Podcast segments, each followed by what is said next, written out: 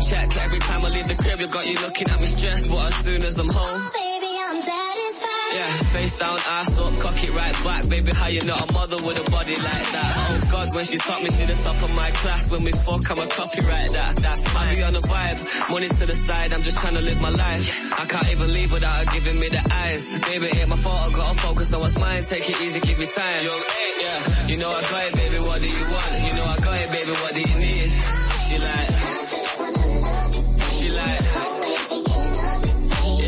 You know I got it, baby, what do you want? You can have it if you're rolling with me. She like, she like, yeah, yeah. She want kids, I want cribs and the sticks. Feel bougie, she ain't trying to wait till Christmas for gifts. If I left, would she miss me a bit? Is she riding my wave? Is she sinking my ship? No way. Tough love, yeah, it literally is. And I know you get pissed when you're thinking of it. But we can still get that bling on your wrist. She like,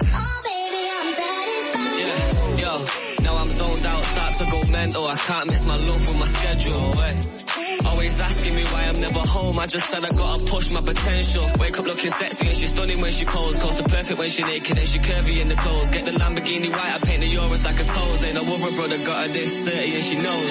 You know I got it, baby, what do you want? You know I got it, baby, what do you need? She like, she like, yeah. You know I got it, baby, what do you want? You can have it if you're rolling with me.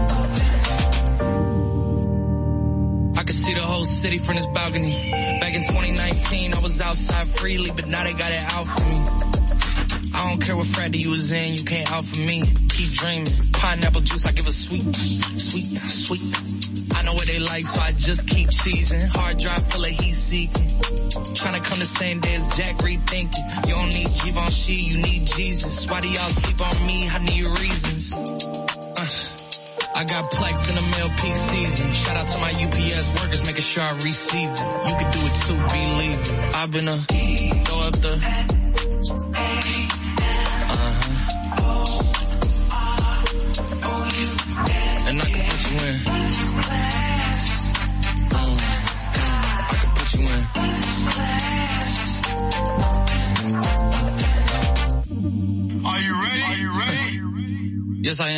They say you a superstar now, damn, I guess I am. You might be the man, well that's unless I am. Okay, I'll confess I am.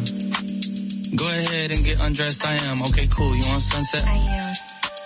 I'm about to slide, okay. I'm outside, okay. This lifestyle don't got many downsides. Except for the lack of time, I get around my family, making sure they never downsize. I got visions of my mom saying, wait, this house is mine.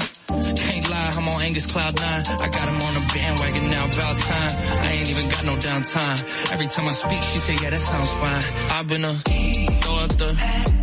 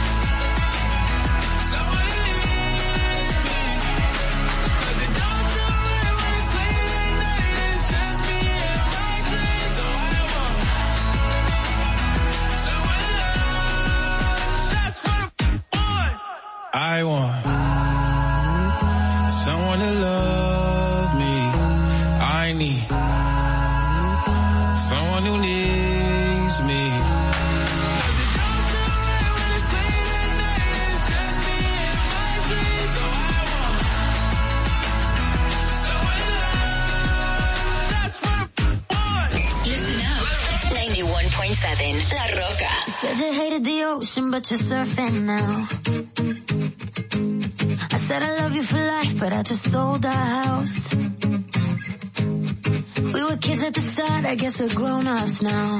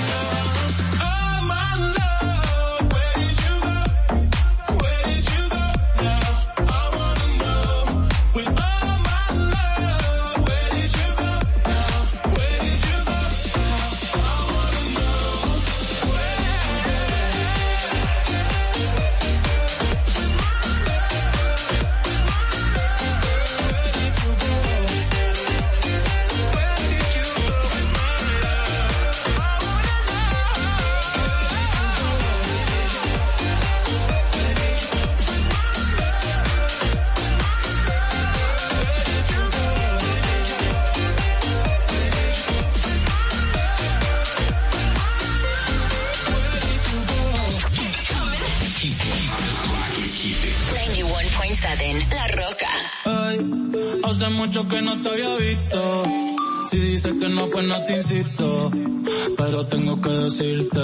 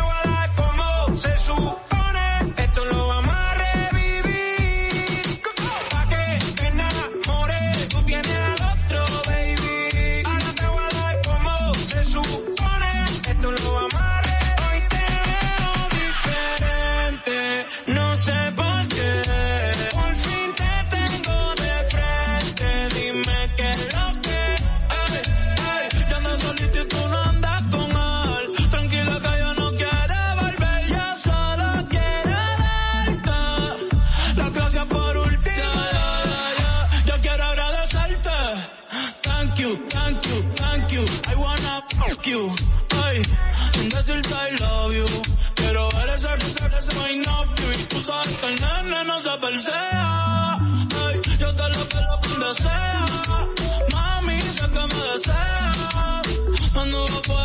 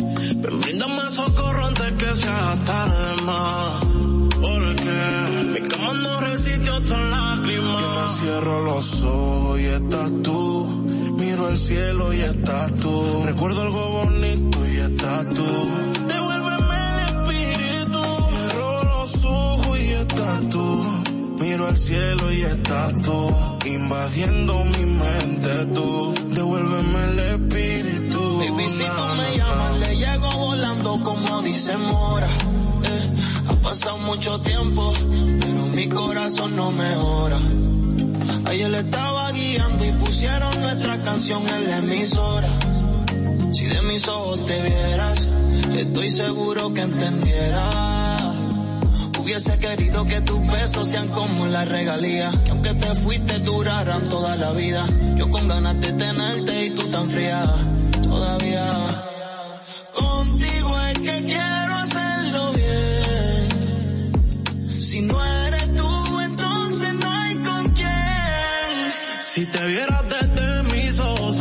insisto tanto.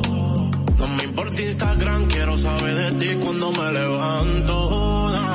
Cada vez que pasa un segundo y no estás, me hago en el llanto. No, Ven, brindame socorro más, líbrame de quebranto. Ahora cierro los ojos y estás tú. Y miro al cielo y estás tú. Recuerdo algo bonito y estás tú. Devuélveme el espíritu. Quiero Dol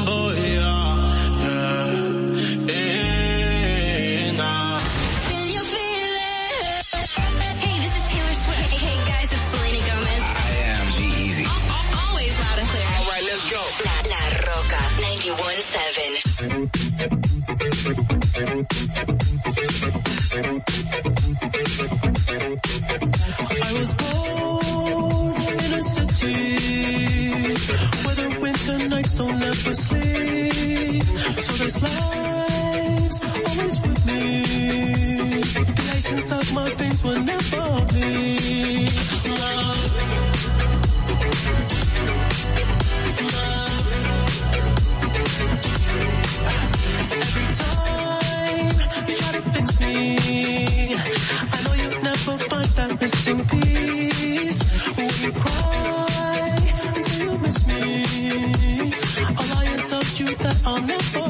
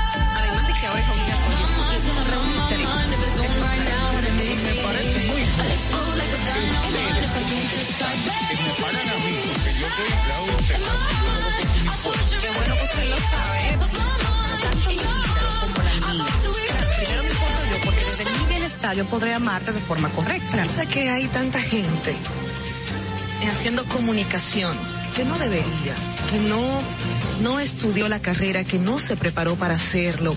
Y entonces inclusive llegan a tener renombre y peso y la gente toma como cierto lo que sale de su boca y, y eso es tan delicado. Bueno, muchísimas gracias a todos ustedes, Ogla, Carla. Le quiero dejar con esta frasecita que para mí siempre ha sido muy importante en el momento que digo, ¿por qué no tengo esto o por qué no tengo lo otro? Y me, me recuerdo a mí misma que lo importante no es qué tanto yo tengo, sino lo que yo hago con lo poco o mucho que tenga. Muchísimas gracias y bendecido día para todos. Distrito Informativo. RCTV HD, El Gusto Producciones, Dominican Network y Vega TV Canal 48 de Claro y 52 de Altiz presentan a Dolphy Peláez, Oclaenecia Pérez, Carla Pimentel y Natalie Faxas en Distrito Informativo. Muy buenos días, muy buenos días República Dominicana. ¿Cómo están? Vamos arriba, gente, vamos arriba. Inicia Distrito Informativo para llevarle todas las informaciones, los comentarios, los debates, las entrevistas que usted necesita ver para estar bien informado. Sí, señor, hoy tempranito en la mañana, lunes 9 de mayo del 2022. Soy Dolphy Peláez, mis, mis compañeras Oglenesia Pérez, Carla Pimentel, Natalie Faxas me acompañan y estaremos llevándoles eso, las informaciones de este día. Recuerda que estamos de lunes a viernes de 7 a 9 de la mañana a través de la Roca 91.7 FM. Si usted va por su vehículo, en su vehículo nosotros le vamos a acompañar, ¿cómo no? Si va al norte hasta Villa Altagracia, por el sur hasta San Cristóbal, en el este hasta San Pedro de Macorís. Además, pueden vernos en nuestro canal de YouTube. Estamos en vivo y busque Distrito Informativo y ahí estamos. Sí- Síganos también en nuestras redes sociales, en Twitter, en Instagram como arroba Distrito Informativo. También puedes hacer tus denuncias llamándonos a nuestros teléfonos sin cargos 809-219-47. También puedes enviar tus notas de voz y tus videos con tus denuncias a nuestro WhatsApp 1-862-320-0075. Pueden vernos en televisión, señores, estamos en Vega TV, en los canales 48 de Claro y 52 del TIS. Para todo el mundo en la plataforma Dominican Networks. ¿No la tienes? Es muy fácil de bajar en cualquier dispositivo inteligente. Simplemente ve a la tienda y bájala. Escúchanos en Apple Podcasts, Google Podcasts, iHeartRadio y Spotify. Todos nuestros comentarios, entrevistas y debates los puedes ver en nuestro canal de YouTube, Distrito Informativo. Suscríbete, activa las notificaciones, dale like y no olvides de dejarnos nuestro, tu- tus comentarios para nosotros compartirlos aquí en el programa. De inmediato vamos a solicitar su opinión a través de llamadas y notas de voz sobre nuestra pregunta del día. ¿Cree usted que dará resultado las nuevas medidas que implementará el gobierno para mejorar la Policía Nacional? Recuerde que nuestro teléfono, nuestro WhatsApp para que deje sus notas de voz es 1-862-320-0075 y pronto vamos a estarla compartiendo con ustedes y recordar a nuestros amigos de YouTube que también pueden escribir sus opiniones sobre nuestra pregunta del día y nosotros las vamos a leer.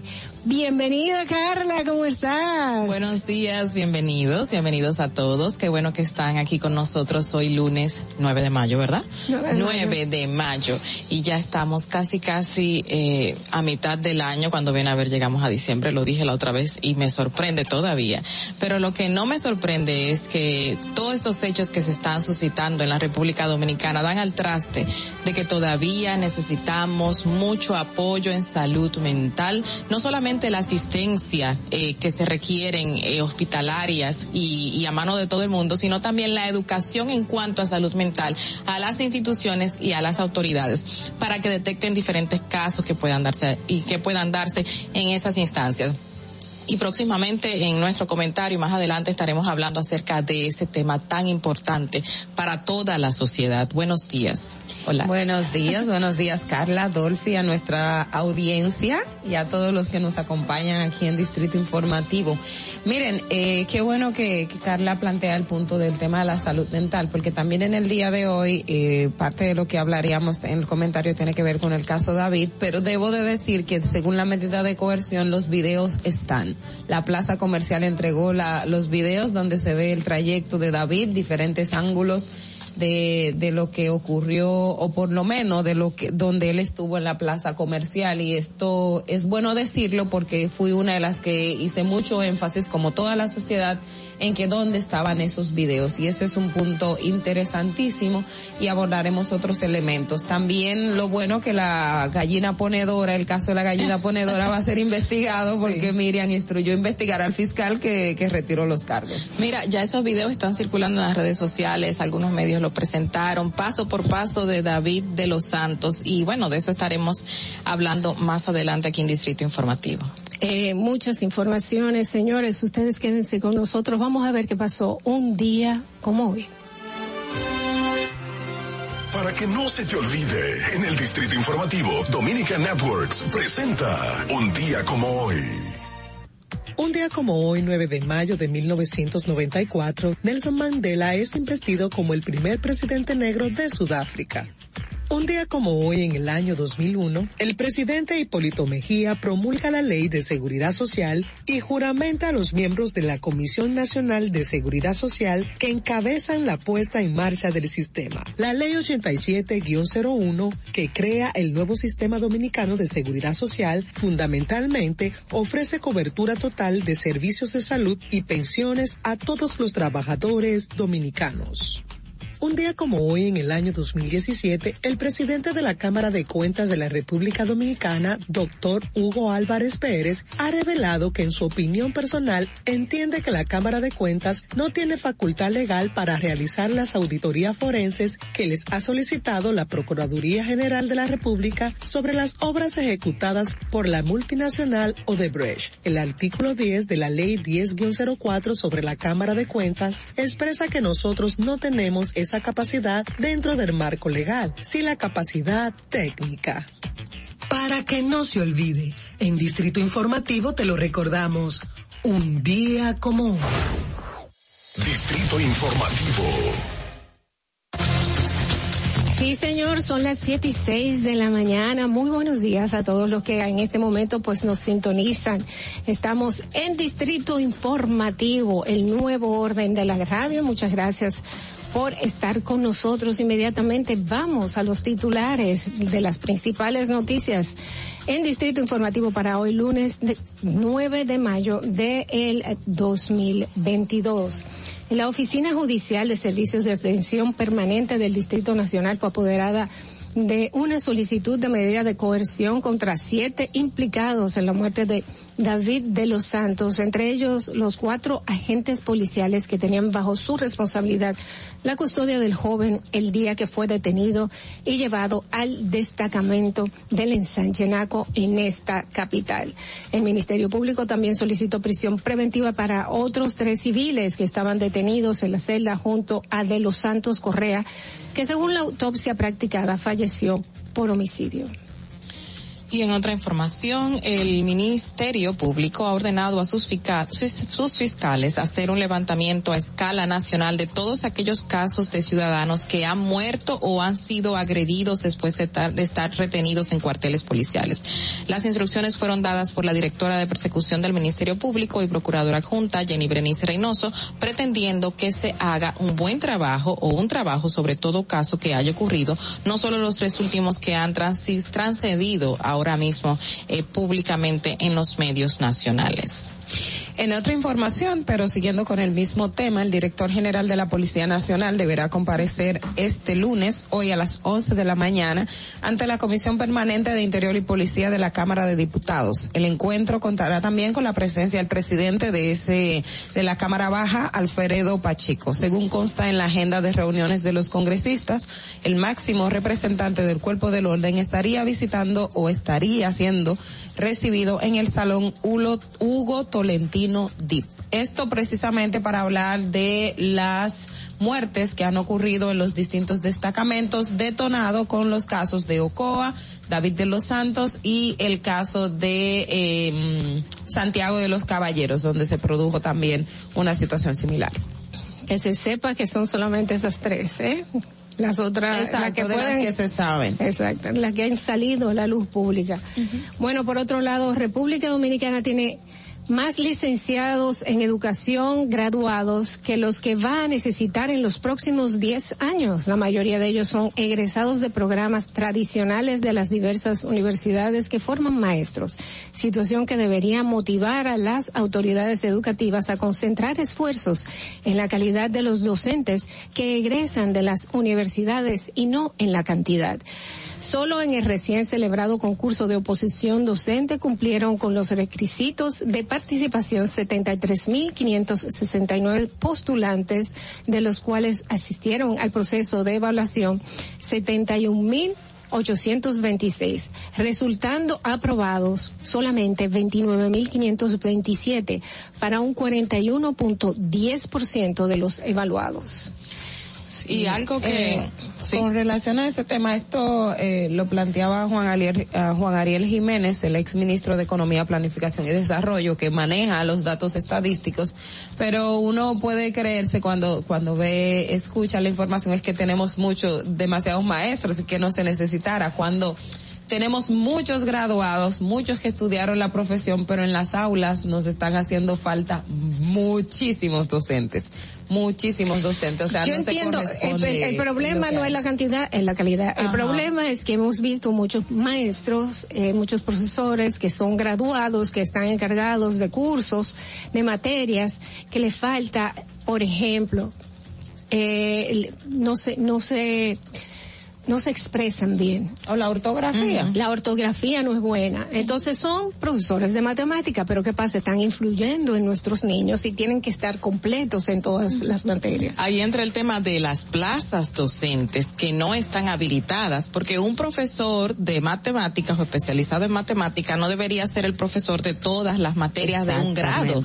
¿Qué es lo que ocurre? De repente tenemos un profesor especializado en X cosa que da lengua española, sociales, inglés Bueno, y tiene yo- yo todas tengo las el materias caso- a su cargo. Yo tengo el caso de una maestra que entró cuando ustedes saben hicieron la habilitación docente de profesionales de otra área para el Ministerio de Educación. Ella es contable, o sea, ella es contable, hizo su habilitación docente para impartir matemáticas y al- le han asignado otras aulas y ella ha dicho, señores, yo no soy maestra, materias. exacto, otras materias. Ujú. Yo no soy maestra de base, yo fui contratada para matemáticas, entré como maestra para matemáticas y a ella le han asignado instruir ciencia, lengua española, o sea, todo de lo que no tiene formación, o sea, hay un problema de base. Lamentablemente son las plazas y los espacios que no se encuentran habilitados para que esos maestros que aquí dicen que tenemos en gran cantidad, que se han graduado en los últimos años, ocupen esos puestos y impartan una docencia de calidad. Y yo entiendo que el profesor que sale graduado debe salir graduado pasando este examen. Exacto. Tiene que pasar este examen en la universidad para entonces salir graduado, pero pasarlo de verdad, para que después no lo que pase no sea vergüenza cuando le toque pues hacer su evaluación y se queme. Tú sabes que algo que sí hay mucho, según esta información, en la República Dominicana, y es que en el país hay registrados entre el Ministerio de Trabajo más de 1.400 sindicatos de trabajadores activos. Eh, según dice esta información, el hecho de que los más numerosos sean los del transporte, de esta cantidad con 404, o sea, el 30% de los 1.400 sindicatos son solo de transporte. Dice que los mismos sindicalistas lo atribuyen a la libertad de asociación que tienen en ese sector independiente, y así lo, lo señalan, que contrasta con las, con las trabas que se encuentran en los regulares trabajos privados. Eh, según información, y cito, no es que son más activos, dice, los de transporte, sino que son más fáciles de construir porque son empresas independientes, según dice así Rafael Pepe Pepe Abreu, presidente de la Confederación Nacional de Unidad Sindical, el CNUS. Bueno, eh, bueno, más informaciones. Hola. Bueno, eh, precisamente como estábamos hablando hace hace un momento con relación y ya ya Carla partió- eh, compartió el dato, también hay una información acá. Ay, Dios mío, se me acaba de ir. Eh, pues la- vamos a aprovechar para darle la bienvenida a Natalie Faxas. Natalie, ¿cómo estás? Buenos días. Buenos días, buenos días amigos, gracias por acompañarnos eh, desde este momento. Miren, ayer tarde en la noche debo de decir que se confirmó, algunos medios confirmaron que un autobús de la compañía Metro fue secuestrado en Haití. y que mm, además del el pasajero, eh, bueno, el chofer es dominicano y se dice que también había un grupo de turcos que son misioneros. Se habla de 10 pasajeros. Eh, la información obviamente fue confirmada, como digo, fue confirmada anoche, pero lo que se sabe es que eh, las- lo que ha lo que ha confirmado algunos medios es que el autobús fue secuestrado poco después de cruzar la frontera por Jimani en una zona cercana, donde hace poco, más de una semana, fue secuestrado el diplomático dominicano que de hecho la semana pasada regresó sano y salvo al país. Es una información que anoche prácticamente estaba en proceso, pero sí los medios de comunicación se hicieron eco de esta situación. Ocho turcos, ocho haitianos y un chofer dominicano, según la, la información. que hay. justamente los turcos, eh, según la información que han dado los medios, eh, son misioneros también, igual que los 18 norteamericanos que fueron secuestrados, secuestrados anteriormente en Haití, que lamentablemente esto se ha vuelto un común eh, para estos casos que gracias a Dios se han, han terminado de manera positiva, pero están creciendo debido a las eh, grandes situaciones lamentables que se están dando en nuestro país vecino. También, eh, cambiando de tema, eh, otra información es importante y ustedes recuerdan todo esto que se hizo cuando re- se retiró el mercado de pulgas en allá en la Luperón y se movió para el Merca Santo Domingo. Pues el periódico El Caribe trae hoy en su portada que más de la mitad de los vendedores que fueron llevados a al Merca Santo Domingo, donde se, se fu- fueron reubicados porque fueron sacados de ahí, todos recordamos las protestas, las marchas, todo lo que se hizo frente a Palacio, pues indica que el 50% de los vendedores ya no están en ese espacio y se han marchado a otros mercados debido a la distancia y la falta de transporte público para los clientes y los propios vendedores. Eh, así fue informado por la presidencia de la Unión Nacional de Vendedores de Mercado de Pulga, una Pulgas, quien agregó que los vendedores han emigrado de lugares como el Merca Santo Domingo, eh, como el Mercado Nuevo de la Avenida Duarte, el Mercado de Villas Agrícolas y otros centros de acopio del Gran Santo Domingo. Esa información lo dio Carlos Fortuna. Y eh, me he dado cuenta en algunos escenarios, precisamente en Santo Domingo Oeste, donde se han colocado eh, espacios improvisados de gente para mercado de pulgas. Lo vi como en dos ocasiones, no he vuelto a hacer la ruta, lo tengo pendiente para confirmar eh, de que si esta parte de los vendedores que ya no están en la en la Luperón se mudaron entonces en esta parte de Santo Domingo Oeste, que es próximo a, a- al cruce de Mano Guayabo. Mira, mucha gente dijo, eh, no va a durar mucho esa gran cantidad de personas en esa zona en el Merca por la distancia, no solamente para eh, los mismos vendedores que tienen que trasladarse tan lejos en muchas ocasiones, sino también para el público en general, porque no todo el mundo decide que va a ir al Merca y no es que todo no el hay, mundo no hay transporte para ir, el Transporte que va va en transporte existe, privado. exacto. Hay uno que sale del mercado, son unos carritos, pero es muy poco, y que no vienen llegan, hasta el 9. Exacto, no llegan a la distancia en que, bueno, diría un grupo de personas, yo voy a poder Hay llegar ahí, voy a poder hacer un cruce con otro. Hay No, que buscarle no. la hay que buscarle la vuelta a eso. Eh, señores, caso- eh, por otro lado, el presidente de la Fuerza del Pueblo, Leonel Fernández, afirmó ayer que los interesados en modificar la Constitución manipulan con el falso argumento que no hay independencia del Ministerio Público porque lo designa el presidente de la República. Él informó eh, que la ley orgánica del Ministerio Público es clara cuando dice que ese organismo será independiente de todo órgano o poder del Estado, lo cual no será eh, sometido. Señores, él dice que pues eh, en la reforma que él hizo en el 2010 vuelve y reitera que ya con eso tenemos la independencia de el Ministerio Público. Yo, yo que no quería morirme ayer. aquí se roban los funcionarios. Yo quería morirme ayer porque yo dije, señores, por eso, por esa, eh, esta misma ley que dicen que no hay que reformar, que tenemos a el procurador investigado y sometido preso eh, por, por corrupción. Entonces, no es que no es que somos estúpidos, por favor, no nos trate, no nos insulten nuestra inteligencia. ¿Cuándo viene César, señor? Mira, te voy a dar una buena noticia para que te calmes y es que en el día de hoy pues la República Dominicana será reconocida como el país número uno del mundo en haber recuperado el turismo. Esa Ese reconocimiento que será entregado obviamente al presidente y al ministro David Collado, al ministro de Turismo, pues será otorgado por la Organización Mundial de Turismo, eh, la OMT. Eso es en una actividad que tiene programada hoy desarrollarse a las 10 de la mañana en el Parque Colón de la zona colonial. Y esto a propósito de la recuperación del turismo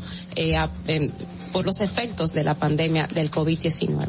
Yo creo que es una buena noticia esa. Eh, es una buena noticia. Bueno, señores, vamos a una pausa breve y regresamos con Distrito Informativo. Quédense con nosotros. Atentos, no te muevas de ahí. El breve más contenido en tu Distrito Informativo. Para una madre es bien difícil eh, querer que su hijo empiece un tratamiento y que no lo pueda hacer porque no tiene los recursos. Cuando un niño con anemia falciforme llega a una emergencia, no puede esperar.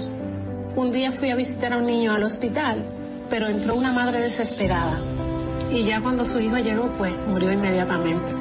De ahí nace apadríname por 500 pesos. Mensualmente durante siete meses hemos recibido 150 porciones de alimentos.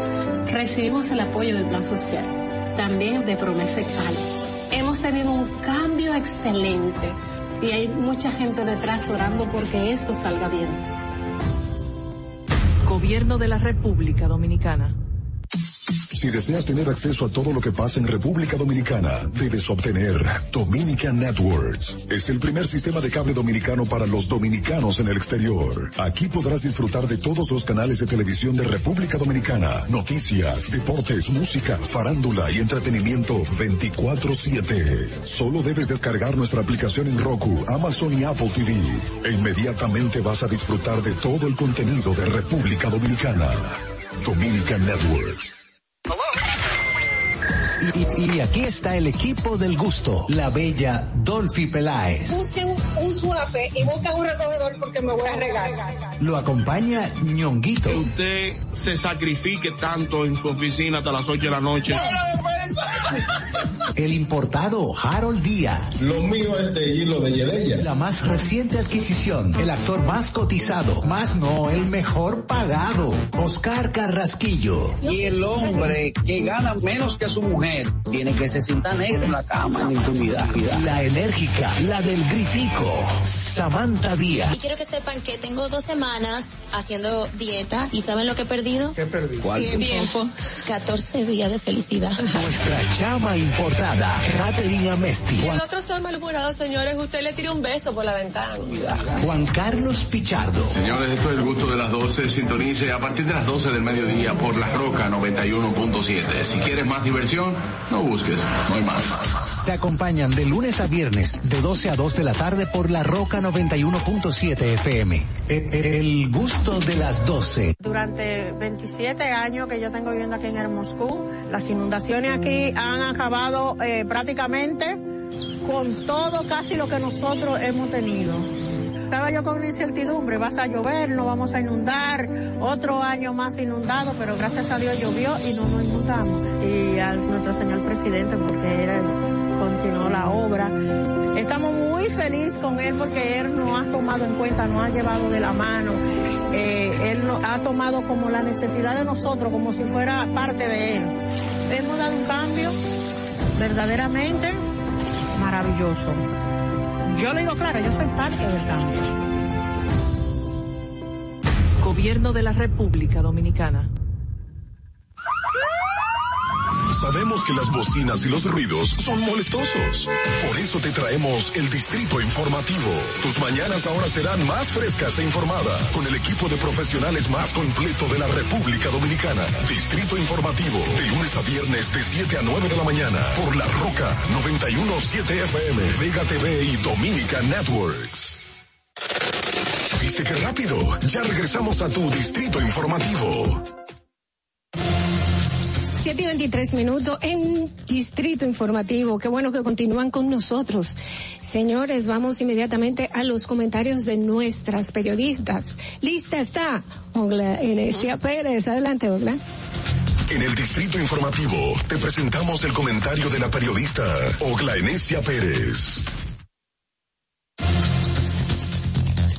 Si bien el desenlace de lo que pasó con David de los Santos eh, indignó por las características y todo lo que ocurrió. Lamentablemente, uno tiene que reconocer que son de las cosas que por años se han dado a lo interno de la Policía Nacional y especialmente en los destacamentos. Y estamos hablando del tema de que introducen a alguien a, a una celda y entre los presos eh, le dan muchísimos golpes, lo maltratan. Eh, lamentablemente llega a ocurrir los casos como el de David de los Santos que, que fallece, pero la autoridad que está ahí simplemente no hace nada. Y, y digo esto porque me resulta muy bueno y, y es un precedente y creo que es el, el deber ser que tiene que hacer el Ministerio Público, que en el caso David de los Santos está imputando a los oficiales y a los agentes policiales en el destacamento, no porque ellos, no porque ellos propinaron golpe a David de los Santos, no, sino que el Ministerio Público habla de complicidad en el accionar por, por omisión. ¿Y qué es la omisión? La omisión es, usted va a encontrarse en muchos procesos judiciales donde a alguien imputado de corrupción le dicen, eh, ese director, él no fue el responsable del acto de corrupción, pero su deber era supervisar que eso no ocurriese. Entonces, como su deber era supervisar que eso no ocurriese y garantizar que las cosas se dieran, entonces por eso él es responsable y a él lo vamos a imputar por este delito. En el caso de los policías, ha pasado esto según el Ministerio Público. Según el Ministerio Público, los agentes policiales introdujeron a David de los Santos esposado con las manos hacia atrás en la celda y los internos supuestamente porque estaba vociferando unos improperios y no sé, empezaron a golpearlo y la policía no intervino, al contrario, tuvo un accionar y eso entonces detonó mayor eh, ira entre los imputados y los policías no actuaron ese no actuar de la policía, el Ministerio Público, y, es lo grave del caso, porque se configura, y precisamente ellos están hablando de acto de tortura y barbarie, el acto de tortura y barbarie en nuestra normativa estaría contemplada a unos 30 años de prisión y no creo que haya una pena mínima. Estaba haciendo el ejercicio de buscar lo que dice nuestra ley en torno a si cuando a alguien se le imputa acto de tortura y barbarie se le puede imponer una pena menor y entiendo que no, hasta ahora no se puede y eso es lo importante del caso. ¿Por qué?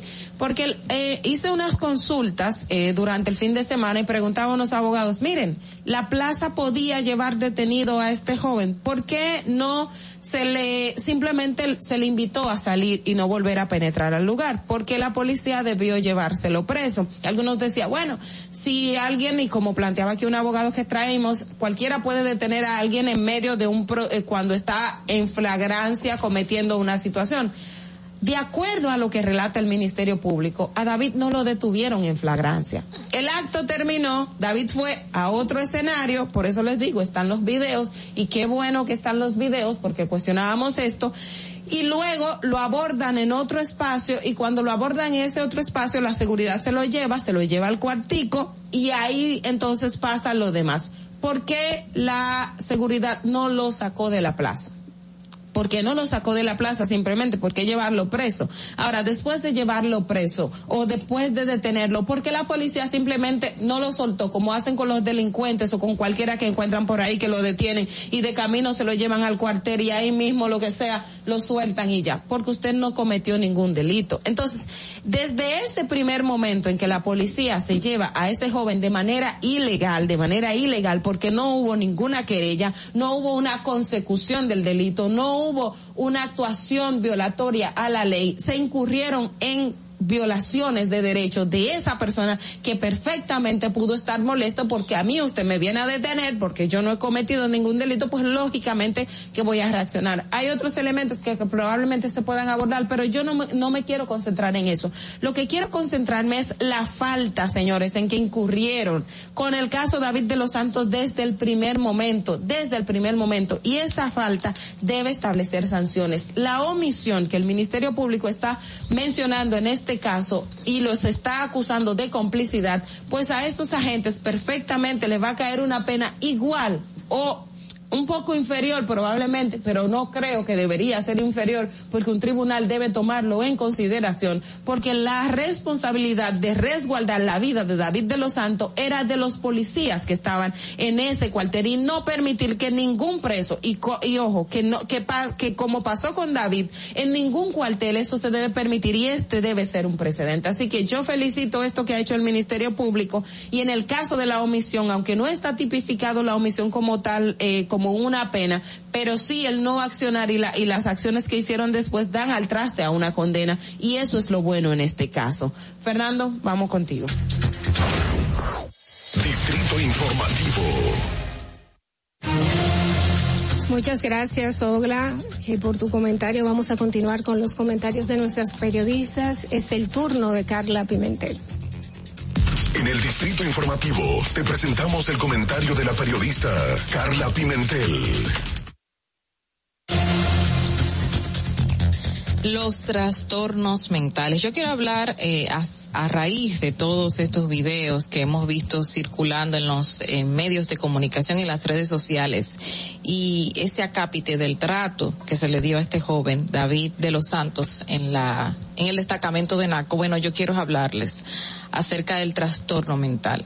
Todavía y en pleno siglo XXI, según las autoridades eh, el 14% de la carga de enfermedades en Latinoamérica eh, que causan discapacidad, ya sea laboral o de todo tipo, a una persona está en el trastorno mental. En los trastornos mentales que afectan a la población, que terminan por su falta de trato a tiempo o por el estigma que, todavía tenemos, eh, que estamos cargando en América Latina por la falta de conocimientos, que terminan al traste de la no atención temprana ni el diagnóstico temprano y terminan con estos hechos que pueden ocurrir como el mismo caso que se pudiese señalar pero todavía no se sabe eh, de este joven eh, David de los Santos. Y quiero hablarles específicamente de estos trastornos que dis- discapacitan a las personas. La, la, la dejan en un lado de que lamentablemente no pueden llegar a hacer nada más con su vida. Y la depresión todavía continúa en ese en ese número uno de esta lista de los casos que lamentablemente hacen que una persona pierda toda su vida está la depresión que continúa como lo más frecuente y después tenemos, según las autoridades de salud, la ansiedad que también está ocupando un lugar alto dentro de la lista de los trastornos mentales y los trastornos producidos a raíz del uso de fármacos o de narcóticos, eh, que también se encuentran en una gran posición eh, en estos casos según las autoridades. En América Latina, el 65, 65 mil personas al año fallecen por trastornos mentales porque se suicidan tras no recibir esa atención temprana o lamentablemente no recibir la atención adecuada. En la República Dominicana el 20% de la población, según las autoridades, les fue diagnosticado algún trastorno mental, el 20% de la población, pero todavía tenemos ese sesgo eh, que estadístico que muchas personas están padeciendo un trastorno mental y no son identificados o no son diagnosticados a tiempo o nunca y tienen una vida con este trastorno que lamentablemente no es tratado. Eh, según las informaciones dadas por las autoridades desde el año 2018, eh, la población dominicana está en este rango de 15 a 49 años de edad con trastornos mentales, entre ellos depresión, ansie- ansiedad y otros tipos de trastornos. Está también el que entre, entre los jóvenes de 15 a 30 años es donde más abundan los, los trastornos de ansiedad y depresión y ya entre los mayores que llega a 49 años pues también se encuentran otros producidos por los narcóticos o uso de cualquier tipo de droga. Eh, aparte de, de lo que siempre hemos criticado, de ese apoyo que tiene que dar el sector salud al tema de salud mental, eh, que no tenemos los recursos humanos adecuados en los centros hospitalarios, tampoco tenemos los espacios adecuados para recibir a cualquier persona que tenga un trastorno mental o que debute con una crisis inmediatamente sea atendido por una persona experta. Y también vemos que en muchas ocasiones autoridades policiales, autoridades educativas y autoridades de salud no saben identificar a una persona con trastorno mental. No saben identificar cuando una persona está debutando con una crisis, ya sea de esquizofrenia u otro tipo de trastorno que se le están presentando en ese momento y lo tratan a la ligera. Lo tratan como si fuese una persona que está loca. Si utilizan la palabra loco y el trato es eh, eh, dañino contra esta persona, es agresivo, es eh, con falta de todo tipo de conocimiento en la atención inmediata. Y estos, esta, esta falta de conocimiento puede llevar al traste a la muerte de una persona, al fallecimiento debido a ese trato inhumano que se le da en muchas ocasiones por no tener conocimiento. La- las autoridades de salud están tomando en cuenta algunos aspectos que son necesarios, como preparar eh, a estos no especialistas que están atendiendo a, inmediatamente en una emergencia a cualquier persona que llegan para inmediatamente decir, bueno, esta persona puede tener un vamos a, a referirlo a X eh, esta- estamento eh, hospitalario específico, pero no solamente no te- nos podemos centrar en el sistema de salud y en los no especializados en salud, sino también tenemos que centrarnos en los maestros para identificar un niño, en los en los policías para identificar un adulto y en otros eh, eh, eh, autoridades judiciales y también del orden como son Politur, Sestur, en muchos otros aspectos. Hay que hacer toda una preparación educativa para que podamos identificar qué, qué está pasando con la sociedad, cómo tratar, qué hacer, a quién llamar y no tomar una decisión a la ligera sin saber que esto puede repercutir en la vida de una persona que esté sufriendo un trastorno o esté debutando en un trastorno en ese momento. Muchas cosas que hacer, muchas cosas que pensar, que esto nos deja al traste en esta situación. Fernando, vamos contigo. Distrito Informativo. Bien amigos, son las 7 y 35 de la mañana. Buenos días. Vamos a continuar con los comentarios de nuestros periodistas. Es el turno de Natalie Faxas. En Distrito Informativo te presentamos el comentario de la periodista Natalie Faxas. Bueno, hemos coincidido las tres sobre el contenido de nuestro comentario. Yo creo que es evidente que es por la importancia de lo acontecido en el caso David de los Santos. Yo leí el expediente que armó el Ministerio Público y la teoría que señala el Ministerio Público sobre la base esencial de las entrevistas que hizo a los empleados de Agoramol a, a- y, y, y a una persona que yo podría decir que es como el testigo estrella y es uno de los presos que estaba dentro de la celda con David eh, de los Santos que se llama o fue identificado como, Winston Pierre. Y digo esto porque, de acuerdo con la teoría del Ministerio Público, ya sabemos que hay siete personas presas, siete personas que se le conocerá medida de corrección el próximo viernes. Eh, Este fin de semana se dio la primera audiencia y fue aplazada para este viernes. Y la teoría que tiene el ministerio o que ha armado el Ministerio Público en base a todas las entrevistas que hizo es la siguiente.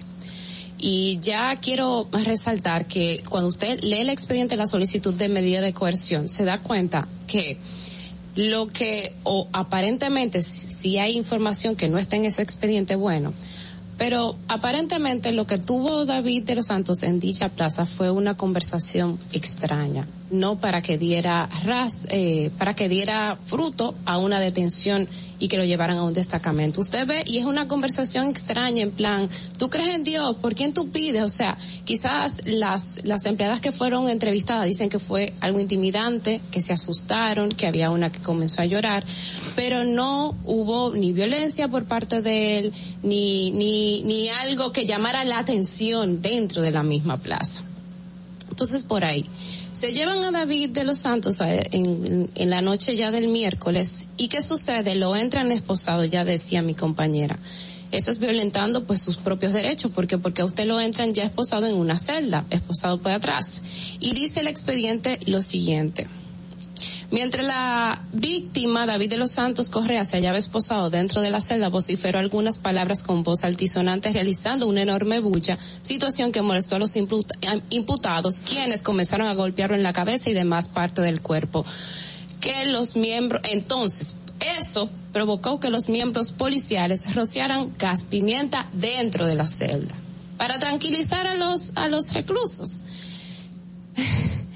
Esto, en lugar de tranquilizar, lo que hizo fue, bueno, los luego de los policías haber rociado gas pimienta dentro de la celda de los imputados, bueno, pues se molestaron aún más con David Ortiz porque me metieron, eh, eh, con David de los Santos porque me metieron eh, ga- gas pimienta, entonces comienzan a seguir, a seguir golpeándolos, golpeando a David de los Santos. Bueno, pues le propina una nueva paliza, dice, asestándole golpes y patadas por todo el cuerpo sin la más mínima posibilidad de poder defenderse, ya que se encontraba esposado con los brazos hacia atrás. Continuaron golpeándolo durante toda la noche hasta dejarlo tendido en el piso, inconsciente, siendo esto permitido por los miembros de la Policía Nacional. Por eso es que la policía, los cuatro agentes de los siete presos, cuatro son policías y se constituyen como co autores de esta muerte. Hay una cosa interesante que yo quiero resaltar y es que la hermana de, de David, su Heidi Correa, es también señalada como víctima. En este caso hay dos víctimas, David de los Santos y su Heidi Correa. ¿Por qué esta muchacha resulta como resulta víctima? Porque de acuerdo con la información, estas personas no solamente permitieron que David fuera prácticamente golpeado y a tal punto que desencadenó su muerte, sino también que ellos ocultaron información a la policía. David de los Santos fue llevado al, al hospital Moscoso Puello el jueves en la mañana. El jueves en la noche es que la familia da, confirma que David de los Santos está en el destacamento y entonces el viernes en la mañana no lo dejan hablar, dice, yo no, le, dice la hermana, miren, us- eh, me pueden pasar a David. No, yo no estoy autorizado, le dice el policía, pero era que no estaba ahí el muchacho, tenía la mañana entera, tenía el día entero ya en, en el hospital. Al otro día es que la familia va y al otro día es que le dicen que se le subió la presión, que se golpeó el mismo con el, con el, con un escritorio, que yo no sé porque para mí eh, no, no hay, no hay escritorio en una celda, pero eso fue lo que le dijeron a la familia. Entonces, cito lo que dice el, el, el expediente, que los policías ocultaron de forma burlesca e inhumana que ya para la fecha la víctima se encontraba ingresado en condiciones críticas en el hospital traumatológico Francisco Moscoso Pollo. Ya de ahí ustedes saben que la familia fue, lo encontró en dichas condiciones, gestionó que lo movieran de- del hospital y finalmente David murió en el hospital Darío Contreras el domingo en la noche, cuatro días después de que resultara apresado por la gente de la policía. Esta es la información, este es el expediente que ha armado el Ministerio Público. Fernando, vamos contigo. Distrito Informativo. 7 y 41 de la mañana, señores. Gracias por continuar con nosotros en Distrito Informativo. Eh, no sé si alguna de ustedes tiene algo que decir al respecto. Sí, yo quiero decir algo. Eh, que justamente ayer eh, vimos, o, o yo vi la historia que preparó Yulisa Céspedes en su programa. Y hay una parte importante que hay que resaltar, es que cuando esa, eh, la, la señora Yulisa llega al destacamento, ella decide ver la, la mascota donde inscriben cuando las personas eh, son detenidas, quiénes son y en qué estado llegan. Y señala eh, el cuaderno y se presenta en la cámara de que eh, Jos- eh, David de los Santos llega al destacamento y llega eh, de una manera, según ellos dicen, agresiva y con posible trastorno mental, eh, problema mental, no trastorno, dice con un problema mental. En ese momento en que ellos saben de que llega esa persona, y, y eso es lo que señala el cuaderno, con esa, ese trastorno, esa debilidad mental, cómo lo introducen a la celda eh, con las manos esposadas, siempre lo dejan así, ven su accionar, como dice el expediente que señala Natalie, que vocea, que dice improperios, que no se calma, ¿cómo es posible de que si yo tengo un recluso o una persona detenida en esas condiciones, yo lo dejo ahí, así mismo con las manos esposadas hacia atrás y siendo agredido constantemente por personas que están a su lado? ¿Por qué razón yo le, le he hecho un gas lacrimógeno para que se calme? Y salen a relucir videos del mismo, grabado supuestamente por los mismos policías, donde se ve el joven David eh, diciendo una serie de eh, pues, cosas incoherentes, pero es grabado por el mismo policía y el policía se ríe. O sea, ¿cómo es posible que tengamos unas autoridades tan ineficientes, tan falta de todo criterio humano, que traten a un ser de esa manera solamente porque lo ven débil? ¿Por qué lo hacen? ¿A es qué se debe? Por eso, por eso hablaba del, del aspecto importante del Ministerio Público de perseguir por omisión, porque la responsabilidad de ellos todo el tiempo estuvo en que sabían que tenía una condición y una situación y ellos no actuaron en consecuencia. Por eso es que yo digo que en este caso, en vez de a ellos darle una, un- una pena inferior a los autores que golpearon todos, a ellos les tocaría igual pena, porque desde el primer momento ellos sabían la situación. Porque, ¿Por qué tú lo entraste esposado? Si tú lo entraste esposado Porque es que tú te diste algo. cuenta que tenía una situación, entonces ¿por qué no llamaste a un hospital para, o por qué en vez de encerrarlo ahí, no lo llevaste a un hospital, al psiquiátrico, por ejemplo, que está ahí cerquita, que el mismo Moscoso Puello creo que es, tiene un área psiquiátrica. O sea, ¿por qué no lo llevaste a esa área y decirle, mira, nosotros detuvimos a este muchacho, evalúenlo porque lo, lo, lo atrapamos en tal escenario y, y está violento? ¿Por qué no hacer eso? Y si viste que los presos le están golpeando en ese momento por esa actitud de él, ¿por qué no sacarlo de esa celda y ponerle en otra, aunque sea solitaria? Porque en esas, en esos destacamentos hay espacios solitarios. o por qué no trasladarlo a otro escenario. O sea, todo, todo, todo está, es en la responsabilidad de ellos como resguarda. Y otro punto importante, ¿por qué no llamaron al fiscal para decirle, fiscal, mire, tenemos esta persona aquí que la detuvimos en Agora Mall y él está en tal y tal situación? ¿Por qué no se lo dijeron al fiscal Pero también, automáticamente? Yo quiero saber dónde está el fiscal. ¿Quién es el fiscal? ¿Por qué no se ha, por qué no, no ha dado la cara? Pero también, señores, o sea, ¿por qué a la familia al otro día que está buscando a su pariente en la noche del jueves le dice él está en el destacamento. Exacto. Y estaba en el hospital Moscoso Puello. O sea, ¿por qué? Las Si, ya- complicidades. si acaso fue que tú no pudiste identificar a la familia porque no tenía documentos, David. Óyeme, ¿por qué si ya tú das con la familia, que la familia llame en la noche, no le dices la situación? Porque sabían lo que habían hecho y sabían que lo habían hecho mal, que dejaron que lo mataran, porque dejaron que lo mataran ahí con tantos golpes, solamente grabando y solamente riéndose, burlándose. Qué barbaridad, qué pena. Bueno, señores, 7 y 46 de la mañana, hagamos una pausa. Veamos cómo está el tránsito en Santo Domingo y regresamos. Para que llegues a tiempo y no te compliques con el clima, te traemos en el distrito informativo el tráfico y el tiempo. Y así se encuentra el tráfico y el tiempo a esta hora de la mañana en Santo Domingo. Se registra tráfico pesado en la avenida Hermanas Mirabal en Villa Mella, avenida Presidente Jacobo Magluta, en la avenida República de Colombia en Viejo Arroyo Hondo, desnivel avenida Máximo Gómez, gran entaponamiento en la avenida 27 de febrero en Villa Consuelo, en los carriles expresos del puente Juan Bosch hasta el túnel Avenida Las Américas, Avenida Ecológica, Avenida del Progreso en La Toronja, Carretera Mella, tráfico muy intenso en el elevado de los beisbolistas cerca de San Carlos, elevado Avenida Monumental, prolongación Avenida 27 de Febrero en zona industrial de Herrera, en Expreso Avenida John F. Kennedy hasta el elevado Ortegui Gasset, Avenida Independencia en zona universitaria, Paseo Presidente Villini. Y en el puente Ramón Matías Mella. Te recordamos que las distracciones al volante son peligrosas.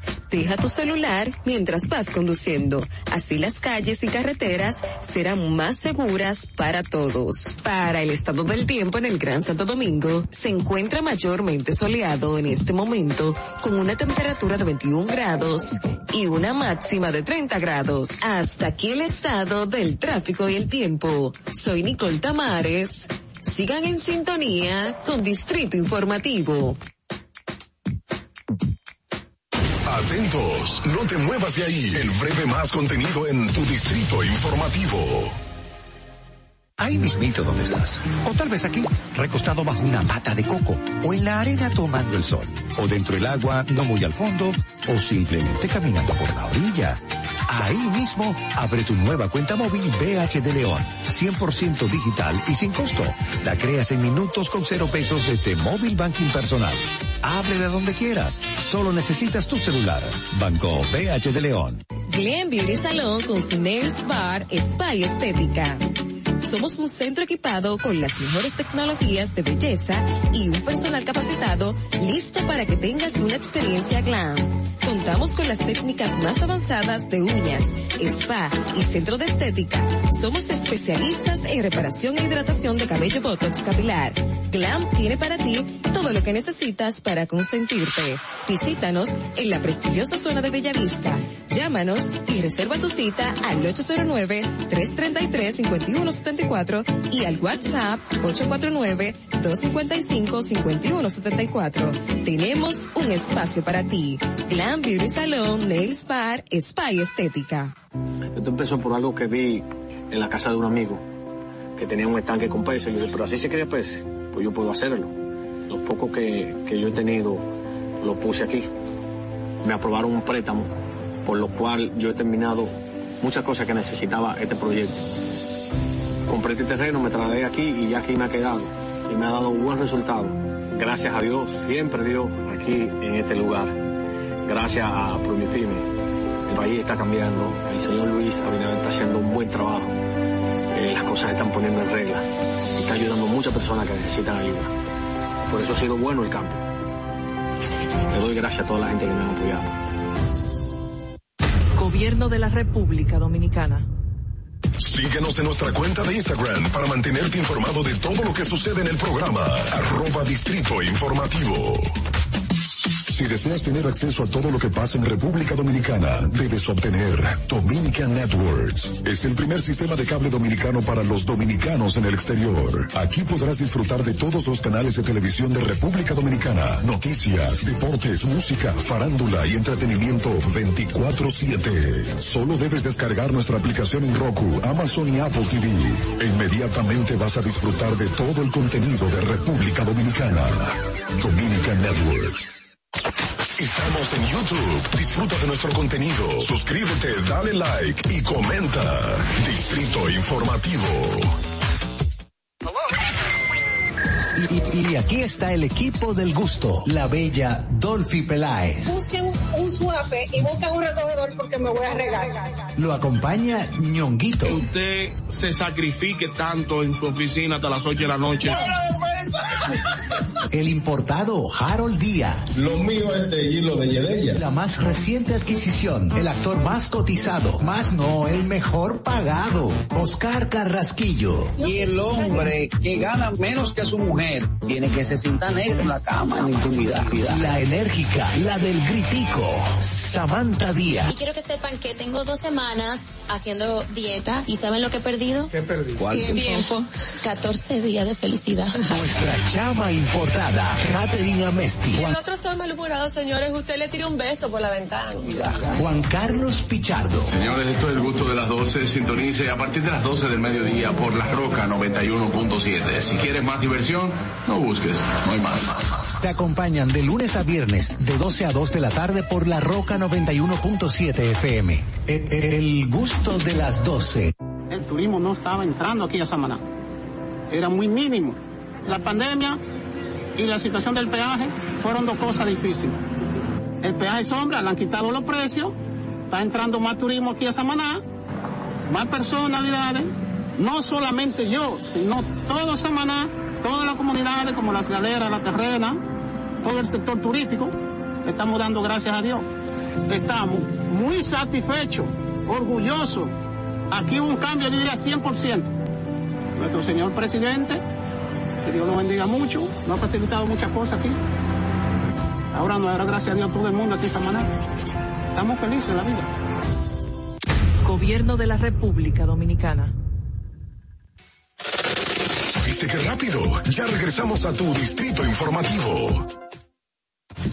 Bien amigos, estamos de regreso en Distrito Informativo. Recuerden, hoy es lunes 9 de mayo, son las 7 y 53 de la mañana. Eh, quiero repetirles la pregunta que hicimos en esta mañana para que usted nos dé su opinión a través de llamadas o notas de voz. ¿Cree usted que dará resultado las nuevas medidas que implementará el gobierno para mejorar la Policía Nacional. Recuerden nuestro WhatsApp 1-862-320-0075 para que dejen sus notas de voz. Recuerden que todos los comentarios, entrevistas, debates los pueden ver en nuestro canal de YouTube Distrito Informativo. Suscríbete, activa las notificaciones, dale like y no des no olvides de dejarnos tu comentario. Ese comentario que si acaso lo quieres hacer sobre la pregunta del día, lo puedes hacer también a través de los comentarios de YouTube que nosotros vamos a leerlos.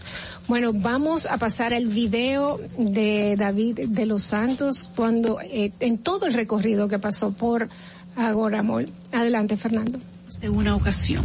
La policía asegura que no fueron ningunos de sus agentes. Si le diéramos el beneficio de la duda, aún así no quedarían bien parados. ¿Por qué? Véanlo ustedes mismos. En una emergencia, si usted oye un grito de un preso, ¿a qué velocidad corre el policía? Normalmente porque todo está cerca y no podemos abrir de paso sin tener el, cuidado de que vayamos a deslizar. Usted oye un grito en la celda yo quiero que usted pase a la velocidad que usted iría, cualquiera. Recordándole, antes de yo iniciar lo que usted me está pidiendo, que si el grito se dio en la cerda, yo voy después del grito, ¿eh? Obviamente. Bien, o sea que si algo sucedió... No, porque usted habilidades telepáticas no tiene todavía. Dígame. Para y antes de que grite. No, porque si la persona gritó en la celda, algo sucedió en la celda. Entonces yo voy después del grito. Exacto. Nos fuimos, ¿verdad? Sí. Imagínese el grito, a la velocidad que usted vaya. Sí, un grito. caminando. ¿Cuántos pasos? Pueden haber 10 pasos. 10 pasos. Puede ser que se, se pueda escuchar y puede ser que no tampoco. Puede También ser que porque no, puede ser que la persona que esté allí no escuche, porque yo no puedo eh, ocupar el espacio de la persona que estaba de servicio ese día para yo responder la pregunta que usted me está haciendo, porque yo no sé en qué condiciones encontraba el oficial o el alistado que estaba de servicio en esa mesa. En el documento el Ministerio Público establece que mientras la víctima David de los Santos corría, se hallaba esposado dentro de la celda, vociferó algunas palabras con voz altisonante, o sea, que voceaba, realizando una enorme bulla, situación que molestó a los detenidos Santiago Mateo Victoriano, Michael Pérez Ramos y Giancarlos Martínez. Bien, esto es parte del reportaje de Yulisa Céspedes, a quien le damos todo el crédito, que pues hizo un reportaje en el día de ayer bastante minucioso, minucioso, eh, enseñándole a la gente por lo que pudo haber pasado el joven David de los Santos. No, y, el mismo reportaje presenta eh, los videos desde el momento en que llega a la plaza Agoramol David de los Santos, eh, las veces que camina por X o Y pasillo, en qué piso específico se encuentra el joven, que se sentó en el tercer piso en el área de comida como por media hora, luego se ve cuando se acerca otro grupo de jóvenes a hablarles unos cinco minutos, después se mueve otra vez, entra una y otra vez a diferentes tiendas e inmediatamente entra a esta tienda, Sense, que es la que donde supuestamente se produce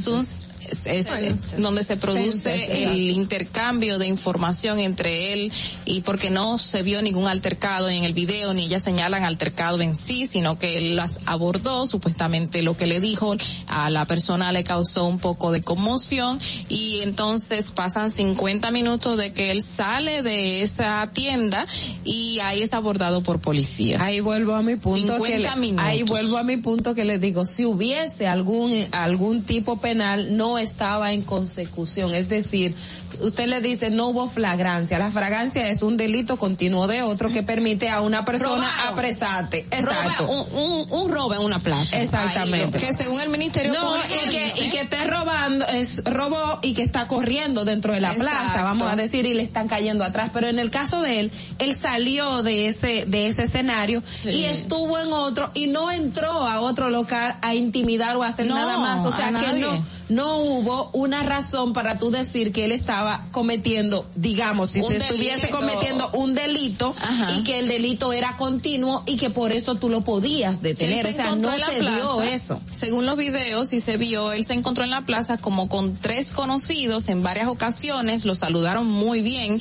el joven se veía excelentemente bien en el momento de abrazar a sus amigos y que eh, sí en el caso de la de, de la tienda, la joven sí se ve salir y se ve después salir otra joven y atrás se ve Y es- salir él y entonces, eh, según el Ministerio Público, una de estas jóvenes estaba buscando un seguridad, al no encontrarlo aborda a un miembro de la policía que se encontraba en un momento de ocio en la plaza y le indica lo sucedido. Pero es así como tú dices, no fue en flagrante delito, no, se vio a David agrediendo a nadie, ni verbal, ni físicamente, ni, ni siquiera haciendo un delito de robo. Y es nada. entendible que las chicas y la persona que lo abordó estuviese atemorizada porque si estamos Lo- hablando que David tenía esas características, no, no solamente por lo que le dijo, si ya como viste el video, yo no he visto los videos, pero en los videos le ves una actitud, pues lógicamente cuando tú ves a alguien que tiene un trastorno mental y te habla en cierto tono, automáticamente te da miedo. que siguió hablando en ese mismo tono y me, me imagino que podía haber asustado a otras personas. Vamos a recibir esta llamada. Buenas. Muy buenos días, chicas. José Jiménez desde la ciudad de Nueva York. Hola José. días, José. Buenos días. Bueno, am, yo también he estado dándole seguimiento, eh, excelente los comentarios de ustedes al tema. El pasado sábado en el programa de Nuria, y yo he estado, yo creo que pude ver parte del expediente por ahí. Ella resalta en una parte que las jóvenes de la tienda en el cual él, básicamente lo que provocó que ella llamara a la seguridad, que él estuvo haciendo las preguntas incoherentes, estuvo hablando sobre el tema. De la eh, Biblia, ella le si preguntó a una de ellas si creía ¿Qué en le Dios. pide a Dios? Creo que fue la palabra. Le Entonces. Exacto. Entonces, eso puede tenderse como algo amenazante, porque incluso en el mismo expediente dice que volveré en 15 días y usted va a saber, o sea, como, como algo que yo entiendo que quizás no calificaba, pero es un comportamiento extraño de que el joven se ve este tipo que era bien fuerte y un poco intimidante. Entonces, vamos a pensar que sí, yo sé que obviamente él tenía unos problemas eh, que se notaba, pero no todo el mundo estaba reaccionando igual. Yo creo que ellos hicieron lo correcto en llamar la seguridad. Lo correcto Y está, la- es correcto. Lo que nosotros estamos hablando es haberlo detenido por parte de la policía, ni siquiera por la seguridad, porque la seguridad lo pudo detener y sacarlo de la plaza. Eso es legalmente y es lo correcto. Lo que nosotros cuestionamos es la policía al llevarlo preso. Definitivamente, definitivamente. La policía podía llegar e incluso sacarlo hasta fuera de la plaza y decir, tú Exactamente. sabes, y, y asegurarse de que, que él no vuelva a entrar. entrar. Pero aquí, yo creo que independientemente, creo que la plaza, ha, si entregó esos videos, está colaborando, está haciendo su, su mayor esfuerzo y, y incluso los nombres de las personas, de las personas que, que, parti- que llamaron, también están eh, dentro de los datos de la fiscalía. Gracias. José. Y sobre la opinión de, de la pregunta, eh, no creo que ninguna de esas acciones vaya a hacer ningún cambio. Hasta que no se haga una nueva policía desde cero, no vamos a ver ningún cambio en la Policía Nacional. Gracias José. Gracias, José. Algo que hay que tener mucho en cuenta, la gente dice está colaborando, no, es que es la obligación legal, no es colaborar, está cumpliendo con su responsabilidad. Eso tenemos mucho que cambiar un poco ese chip de decir de que está colaborando. No, no, no, es obligatorio, porque ahí fue que pasó todo. Vamos a recibir esta otra llamada. Buenas. ¿Qué hay, Dolphy, Distrito Informativo? El chipero de Herrera, mi hermano. Dime a ver, Hola, chipero de chipero. Herrera. Hoy es un lunes, hoy es un lunes eh, de mucha energía, así que bendiciones para todos. Amén. Adelante. Óigame, el primer, el primer error viene porque en la plaza lo, lo, le ponen las esposas, ¿verdad? Lo, lo- lo- le ponen las esposas. ¿Por qué le ponen las esposas? Porque ellos no, eh, no, debe de, que él se robó algo, que se robó, que rompió, que no quiso pagar para esposarlo así. Y lo otro que veo muy mal, que eso debe de ser aclarado, ¿por qué lo entran a la celda esposado? ¿Por qué lo entran a la celda esposado? ¿Por qué? ¿Por qué razón? Entonces, este país va de mal en peor por todo eso que está pasando. Es Exactamente. así, gracias, Chipero. Bien, eh, eh, señores, pues la verdad es que lo que ha pasado tiene a mucha gente en zozobra, tiene mucha gente con muchas dudas.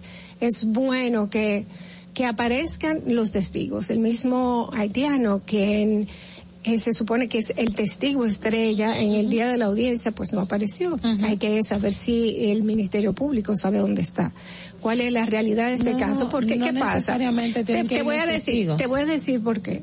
Porque como él fue el testigo ocular, la persona que vio, ¿cuál es la otra evidencia que tiene de que estas fueron las personas? Ellos simplemente se pueden negar y decir, incluso que fue el haitiano, sobre todo si no aparece. no, pero es que en medida de coerción no es necesario llevar a los testigos, eso no, es relevante. pero es bueno que, aparezca, porque si no, se cae, el, el ca- se no, cae. lo bueno fue, y que está resaltado en el mismo expediente, que los mismos que lo golpearon dentro de la celda ya dijeron, sí, eh, yo le di su par de galletones, por ejemplo, dijo uno, y dijo otro, y yo le di porque me tenía desesperado, como que estaba vociferando demasiado, y señalan a otra persona que era la que más agredía físicamente a David, y hasta agarró un tenis y lo golpeó por detrás, aprovechándose todos de que el señor estaba esposado, el joven estaba esposado.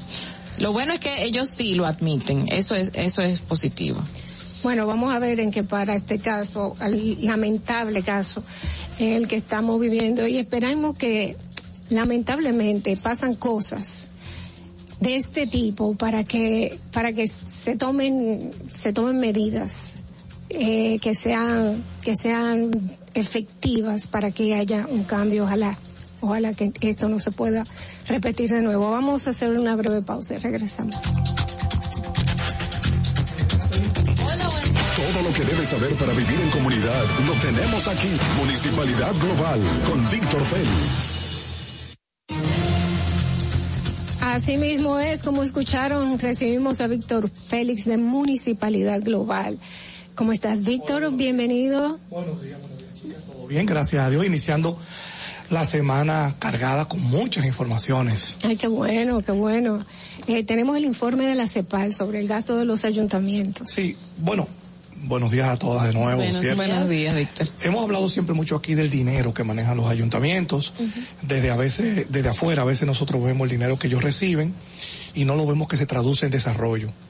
Pues bueno, el informe de la CEPAL, de la Comisión Económica para América Latina, que es un, un órgano eh, de multinaciones donde analizan por sectores cada, cada ejecución del dinero que se gasta, que se invierte, evacuó un informe que no es de ahora, es del año pasado, pero por razones de la pandemia eligen unos años que eran más o menos normales, que era el año 2019 y 20, que cuando salimos de la pandemia ya, y ahora que empiezan a hacer los nuevos levantamientos.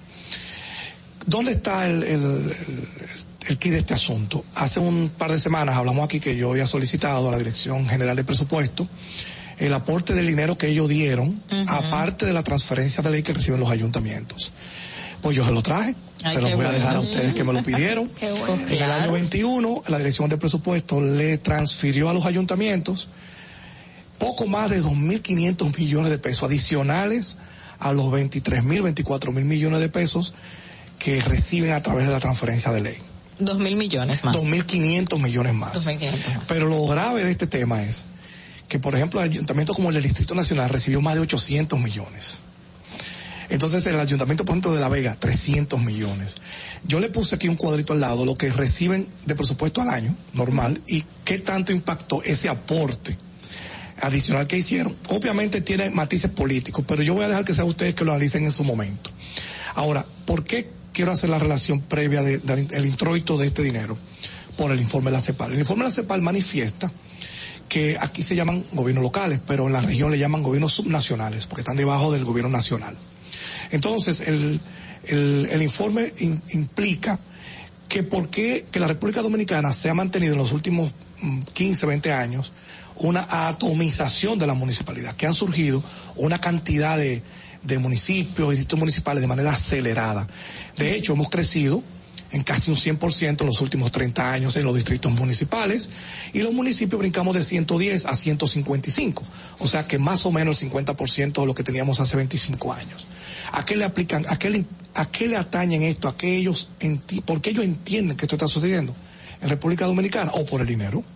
Porque ha habido una independencia financiera y administrativa, entonces como usted va a manejar un dinerito, entonces la clase política se pone de acuerdo y para complacer algunos sectores X de su partido o de poder político, pues segmentan y fragmentan y fragmentan y segmentan más la población política, o sea, los municipios, los distritos, para poder tener un poquito más también de control del dinero en los territorios. Y no debería basarse también en la cantidad de personas que se encuentran en esa localidad. En cada municipio. Obviamente la ley, cuando, para evitar esto, se pusieron algunos reglamentos. De hecho, habla de una, una, una cantidad mínima de habitantes para que esto su, su- pero ¿qué va? No, no se, ha- no se ha tomado en cuenta. Realmente No se cumple. no se cumple. ¿Por qué? Porque deberían tener inclusive cosas básicas como cuerpo de bomberos, etcétera, y no lo tienen. Pero lo que yo quiero ya caer en, materia es lo siguiente. La CEPAL implica, eh, dice que esto sucede porque quieren manejar dinero. Los gobiernos subnacionales eh, se, se, se crecen de manera, de manera irresponsable por el tema de manejar los recursos.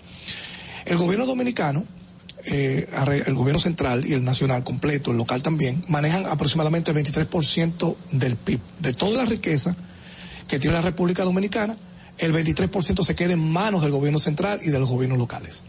Ahora, 22.5 es gobierno central y punto 5 es, es del PIB se queda en, en los gobiernos locales. Víctor, pero no es lógico que se maneje un poquito más del PIB para que los gobiernos locales tengan más dinero, que yo lo he defendido aquí, es cierto, pero reorientando el gasto. Ese punto 5% del PIB, oiga bien cómo está dividido. Solamente un 1% de eso va a inversiones de gasto de desarrollo de inversión local. Lo otro va para cubrir nóminas y servicios. O sea, es algo extraordinariamente muy malo. Porque cuando tú tienes la media de que si tú recibes 27, 24, 25 mil millones de pesos, y eso significa el 3% del Producto Interno Bruto de la República, perdón, 0.5% del Producto Interno Bruto, y el 3,03 de ese dinero, que representa unos 17 mil millones de pesos, se van en gastos. De, de, de gastos corrientes, no de gastos de capital ni de inversión. Y ahí es que nosotros tenemos que hacerle hincapié de reorientar el gasto. Cuando tú dices servicio significa solo recogida de basura. Y pago de nóminas. Y pago de nóminas. No hay obras de desarrollo de inversión. Por ejemplo, el gobierno tiene un un 22.5. Eso es el gasto, lo que le dice gasto corriente. Gasto corriente. Gasto corriente. Entonces, si tú, el gobierno, por ejemplo, maneja 22.5, pero hay una gran cantidad de este dinero, el 69%, que lo buscan como gasto de inversión, aunque sea a través de préstamo o financiamiento. Porque los gobiernos siempre están orientados, los nacionales, en obras, en obras, en obras. Mi, mi pregunta es, ¿no hay, ¿no hay nada que regule a los ayuntamientos para que su inversión en desarrollo sea mayor? Para que limite sus gastos corrientes. ¿Hay alguna ley? Hay una ley que implica el porcentaje que debe dividir los recursos que manejan los ayuntamientos. Dice que un 25% para nóminas, un 31% para servicios, un 40% o al menos un 40% para inversión, para gastos de inversión y obras de desarrollo, y un 3%, un 4%, perdón, para género, educación, Ok, formación. entonces no hay régimen de consecuencias para los ayuntamientos por no seguir estas normas. Es correcto. Mira la propuesta que queremos hacer tempranito esta semana, a ver si, si puede caer bien. Nosotros tenemos un sistema nacional de inversión pública que maneja el Ministerio de Economía, Planificación y Desarrollo. Ellos tienen en, en una carpeta grande todas las obras que deben hacerse en este año, en el próximo año, hacer una planificación inclusive plurianual. Entonces las obras de inversión pública están bajo un sistema que tienen que cotejar un checklist, tienen que cumplir unos requisitos para convertirse en, un- en una inversión pública. De hecho, tú presentas un proyecto y no puede ser para este año, para no ayudar a los amiguitos, sino si tú quieres presentar un proyecto que esté bajo el sistema nacional de inversión pública, tiene que ser primero para el año que viene. Ya no puede cargarse a este presupuesto. Y así una serie de requisitos como transparencia en la ejecución de las compras y contrataciones de obras, como haber hecho reportes financieros. Si tú te quieres convertir en una institución de una unidad ejecutora, tiene que tener una serie de requisitos y de controles fiscales. Y cumplir, obviamente, la exigencia que la ley determina para los informes que tienen que hacer mensualmente. Yo tengo una pregunta. ¿Cuál sería la solución entonces para que los ayuntamientos inviertan más en capital? Mira, lo, lo difícil es que si tú le das más dinero, obviamente la proporción va a gastar igual. Si le damos más dinero y no le ponemos un control para que la inversión pública sea el eje del desarrollo de un ayuntamiento, ¿cuál es la solución? Muy Es decir, sencillo. tú le das más cuarto, van a contratar más gente en vez de invertirlo en la- necesariamente. Si le ponemos un O control sea- que es el siguiente, mira qué control yo propongo, Natalie. Hacer que todas las obras de los ayuntamientos se vayan por el Sistema Nacional de Inversión Pública. Ok. Si entran por el Sistema Nacional de Inversión Pública, oye bien, inclusive los desembolsos no lo hace la unidad ejecutora, Ujú. la hace directamente al que ganó el proceso. Porque tú tienes que tener una cuenta de beneficiarios registrada en la, en la Tesorería Nacional y después que tú cumplas el requisito, entonces te transfiero, te transfiero, te transfiero. O sea, el dinero es tuyo, tú lo tienes allí, pero tú no lo manejas, lo maneja el sistema de inversión pública. Y si una empresa ganó, por ejemplo, para hacer un mercado de 25 millones de pesos en Pedernales, entonces esa empresa que cumplió todos los requisitos de, de la, de la Dirección General de Compra y Contrataciones, entonces se supone que a medida que presente el cronograma de obra, le vamos desembolsando el dinero a medida que se va fiscalizando. Aunque al final, aunque al final el, el capital político será el alcalde y el corte la cintica. Pero, Y- y- pero económicamente no lo maneja. No lo maneja alcalde. Y una pregunta, ya tenemos información de esos 2.500 millones extras, ¿en qué se invirtieron dentro de los ayuntamientos? Tenemos. Mira, esa es la segunda parte de este informe porque yo lo recibí el jueves. Ahora, ahora, obviamente, hay que ir a cada ayuntamiento para ver cómo lo ejecutaron. Porque hay dos partes, el presupuesto, por ¿Y ejemplo. ¿Y cómo tú consigues eso? Porque no hay eh, un portal de transparencia donde está toda la ejecución de los ayuntamientos. Sí, eh, algunos ayuntamientos los tienen. Algunos, pero no los tienen, todos. no todos. Por ejemplo, Pero una, o el SISMAP, en el SISMAP se supone que deben de entrar toda esa información ayuntamiento por Claro, ayuntamiento. por ejemplo, te voy a decir un ejemplo. Mira, el, el- el- el ayuntamiento municipal de- del distrito municipal, el municipio de Puñal en Santiago. El presupuesto de ellos en el año son 90 millones de pesos. Pero el gobierno le transfirió 18 el año pasado. Por los 2.500 extras le tocó 18. Ah, 18. Pero el ayuntamiento del distrito tiene 5 mil millones, casi 5 mil. Pero el gobierno le transfirió 886. Ahora hay que preguntarle al ayuntamiento del distrito a través de sus mecanismos que ellos tienen de, de ejecución presupuestaria, ¿dónde va este dinero? A lo mejor fue para pagar deudas, para, lo que, para las razones que fuere. Porque el gobierno tiene competencia para hacer ese tipo de cosas. Pero cuando tú haces la solicitud, tienes que decir para qué quieres ese dinero. Entonces ahora Exacto. estamos haciendo esa investigación a ver cómo gastaron o dónde se fue. Inclusive aquí hay ayuntamientos, que usted se lo voy a dejar el documento, que recibieron más que el presupuesto del año. En serio, en serio. Bueno, Por ejemplo, más que el presupuesto que tenía. más que el presupuesto que tiene ese Yo año. no criti- o sea, a ver, que yo no criticaría el hecho de que los, un ayuntamiento que se le da una parte importante en nómina reciba más dinero para completar, no para gastos de capital, sino, di- perdón, no para De gastos corrientes. sino para gastos de capital, porque no tiene para gastos de capital, porque el dinero es poco. Entonces yo no criticaría el hecho que se le diera dinero para que ellos pudieran hacer inversiones. Pero hay que criticarle qué hicieron con lo de ellos. O sea, porque yo te doy un salario todos los meses y tú recibes 30 mil pesos y tú en vez de pagar tu renta, te lo coges y te vas a fiestar. Después me dice, Víctor, regálame 15 mil pesos para pagar mi renta. Cuando yo te voy a decir los 30 que tú recibiste primero, ¿por qué de eso no pagaste tu renta? Y después viniste a cogerme los 15 para fiestar. Pero cumple tus eh, obligaciones. los ayuntamientos tienen un problema histórico, es que los recursos nunca le dan para ni los gastos Entonces, básicos. Es muy difícil hacer como, como, Aquí hablamos como hace, ese rejuego. hace casi un mes, un poquito más de un mes, de un nuevo orden que hay que hacer en el ejercicio de la municipalidad. Si este sistema que estamos trabajando no funciona, porque se están quedando con el punto 5% de la riqueza nacional. Si no está funcionando, tenemos que inventar algo, tenemos que innovar, tenemos que hacer cosas modernas. Bueno, Esa es la propuesta que nosotros no, tenemos. no, y semana. lamentablemente hay ayuntamientos que reciben una partida de dinero considerable, no todos, y los distritos municipales que no lo reciben así, pero hay ayuntamientos de San Pedro, por ejemplo, que se le han descubierto casos de corrupción específicos porque todo el dinero se iba al pago de los camiones que tenían contratados, por ejemplo, y no se recogía la basura. O sea, ese tipo de cosas. En el SISMAT, por ejemplo, se supone, todo el mundo aparece con una estrellita verde, pero ¿por qué razón? No hay una fiscalización real eh, que, que se haga a los ayuntamientos aquí. Mira, el SISMAP es un sistema de monitoreo. Ajá. de administración pública municipal. Te hacen una serie de indicadores, son unos 70 indicadores. En principio empieza con 30 o 40 porque tú no le puedes obligar muchas cosas que no están en capacidad de cumplir. Por ejemplo, el famoso 25% de nóminas nada más. Ahí automáticamente lo eliminan. Ahora, el otro monitoreo que hacen es mándame la información, mándame la Y información. tú manda cualquiera. ¿Mandaste la información a presupuesto? Sí. ¿Mandaste el informe a Cámara de Cuentas? Sí. Entonces lo vas remitiendo.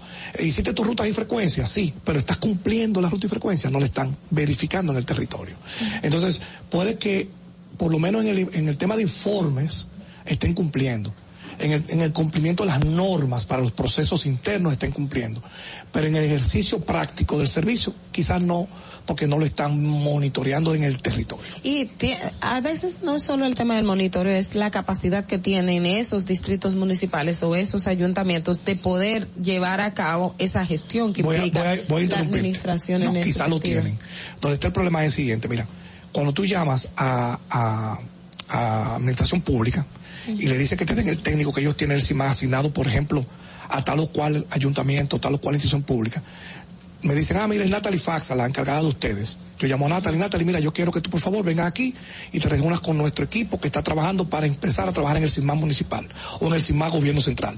Entonces cuando Natalie me dice, sí, Víctor, yo voy, pero espérate que yo tengo 25 instituciones más aparte de la tuya. Mm, Ahí está el Entonces, tema. ¿cómo tú le exiges a una institución que cumpla si tú no tienes la Los capacidad de niveles de hacerme cumplir? Ahí está Ahí el está el punto. problema también. es, una pa- es un poquito complejo, pero le dejo esta información, chicas, es importante.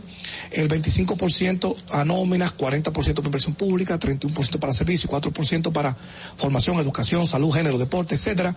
No se está cumpliendo y es importante que orientemos el tema de la inversión pública, de, de obra de desarrollo, por el Sistema Nacional de Inversión Pública que maneja MEPI, que sí es un órgano que funciona de manera correcta. Bueno, yo creo que todo eso hay que, hay que revisarlo bien, a ver si es real, si se puede lograr, si, si es realizable con el dinero de- de individual de cada uno de los municipios, pero nosotros vamos a chequear ese documento que nos Aquí lo Víctor. gracias. Vamos a agradecer la presencia de Víctor Félix de Municipalidad Global y las informaciones que nos trae. Quédense con nosotros. Tenemos de invitada a Peggy Cabral. Atentos, no te muevas de ahí. El breve más contenido en tu distrito informativo. El turismo no estaba entrando aquí a Samaná. Era muy mínimo. La pandemia y la situación del peaje fueron dos cosas difíciles. El peaje sombra, le han quitado los precios, está entrando más turismo aquí a Samaná, más personalidades, no solamente yo, sino todo Samaná, todas las comunidades como las galeras, la terrena, todo el sector turístico, estamos dando gracias a Dios. Estamos muy satisfechos, orgullosos. Aquí hubo un cambio, yo diría 100%. Nuestro señor presidente, que Dios lo bendiga mucho, nos ha facilitado muchas cosas aquí. Ahora nos dará gracias a Dios todo el mundo aquí en Samaná. Estamos felices de la vida. Gobierno de la República Dominicana. Síguenos en nuestra cuenta de Instagram para mantenerte informado de todo lo que sucede en el programa. Arroba Distrito Informativo. Glen Beauty Salón con su Nails Bar Spa y Estética. Somos un centro equipado con las mejores tecnologías de belleza y un personal capacitado listo para que tengas una experiencia glam. Contamos con las técnicas más avanzadas de uñas, spa y centro de estética. Somos especialistas en reparación e hidratación de cabello botox capilar. Glam tiene para ti todo lo que necesitas para consentirte. Visítanos en la prestigiosa zona de Bellavista. Llámanos y reserva tu cita al 809-333-5174 y al WhatsApp 849-255-5174. Tenemos un espacio para ti.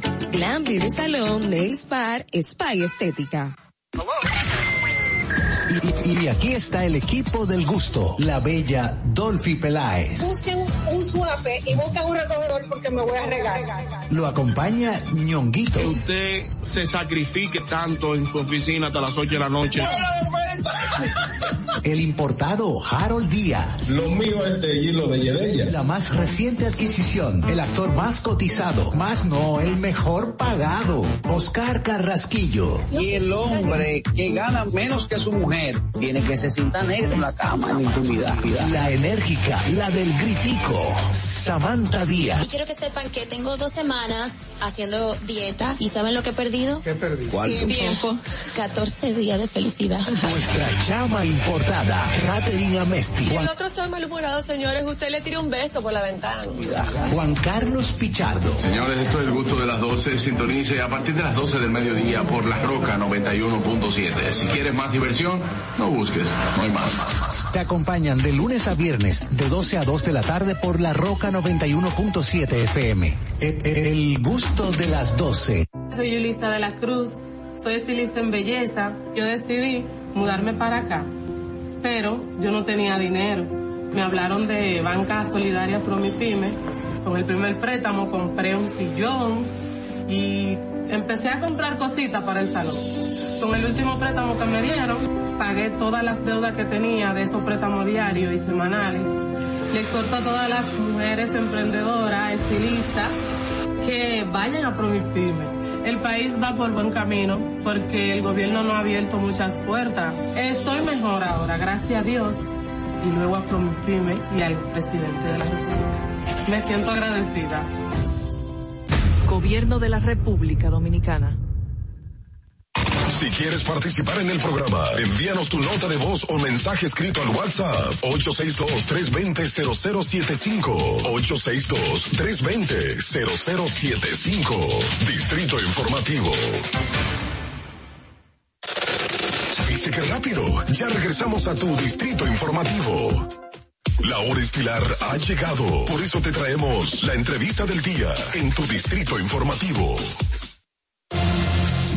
Bien, 8.24 de la mañana, estamos de regreso en Distrito Informativo y vamos, como habíamos anunciado previamente, pues a, a recibir una de las grandes mujeres dominicanas, ella es política, comunicadora, es desde el 2013 presidenta en funciones del Partido Revolucionario Dominicano y además ha sido vicealcaldesa del Distrito Nacional, embajadora de la República Dominicana ante la República Italiana.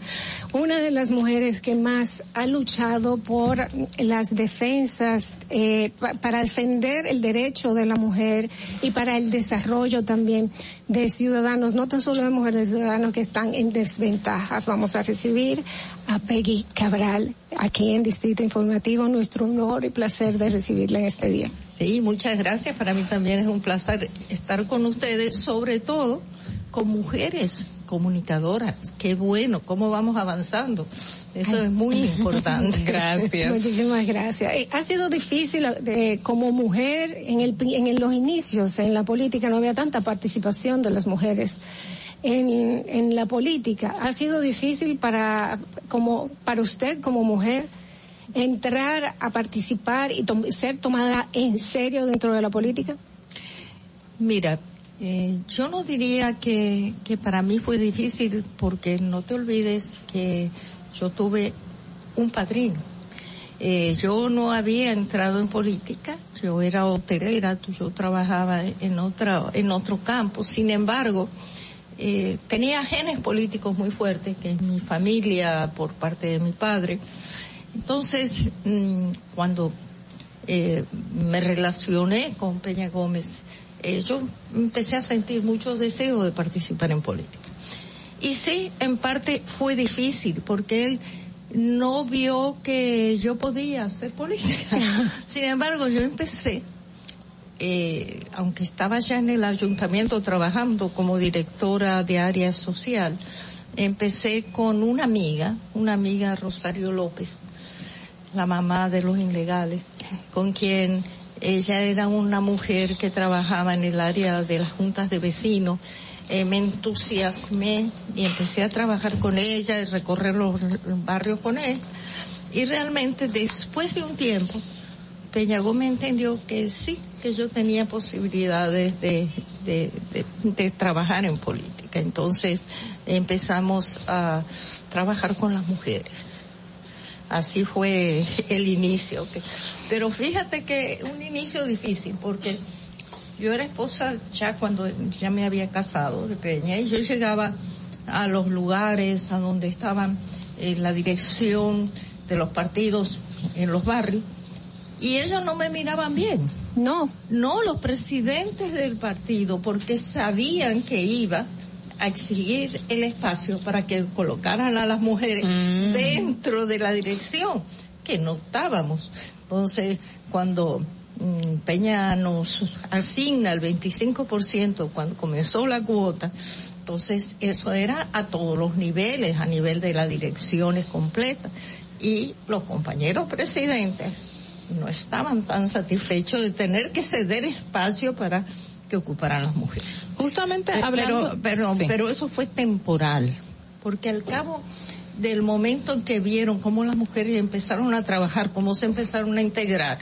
Después ellos decían, bueno, en este partido hay mujeres que están en la dirección del partido y trabajan a veces más que los hombres. O sea, y la participación fue mayor, me Mucho imagino, más. claro. Y ya nos aceptaron en todos los niveles. Justamente hace unos poco tiempo, un mes más o menos, hubo una una controversia que involucraba a dos mujeres políticas de, de la República Dominicana, de diferentes partidos, la ex vicepres- vicepresidenta Margarita Cedeño y la exdiputada y actual directora de Superate Gloria Reyes. A través de todos esos hechos que se suscitaron, mucha gente comenzó a hablar acerca de la mujer dentro de la política. Señalaban como que eh, ese tipo de acciones no se debería hacer en una mujer o reacciones que se daban eh, una que otra sobre la otra y como que era una agresión el que dos mujeres eh, hablasen del trabajo de una a la otra. La, la participación de la mujer en la política, de alguna manera u otra, así en medios abiertos y que hablen, ¿se ha visto un poco desvirtuada o no se le da tanta cabida como al hombre que puede enfrentarse a otro político en un discurso o en un medio de comunicación? Mira, las mujeres podemos enfrentarnos con mujeres y con hombres. Eso no es, y que no hay por qué criticar a las mujeres porque una está en una posición y otra en otra porque también están los hombres. Lo que pasa que es, es tan, a veces se hace difícil que realmente internamente el hombre nos acepte como parte de, de una dirección y, pero realmente cuando ya los hombres, por ejemplo, en mi partido, ya están claros. Nosotros participamos con ellos de igual a igual. Ya hay un grupo, por ejemplo, tenemos 32 provincias. De las 32 provincias, ocho provincias son presidentas provinciales mujeres. Y te hablo de Santiago, te hablo de Cotuí, de provincias grandes, de Bonao, son mujeres las que dirigen y son respetadas como los hombres. Pero eh, eh, ese, ese, y yo soy muy orgullosa del PRD en el tema de las mujeres.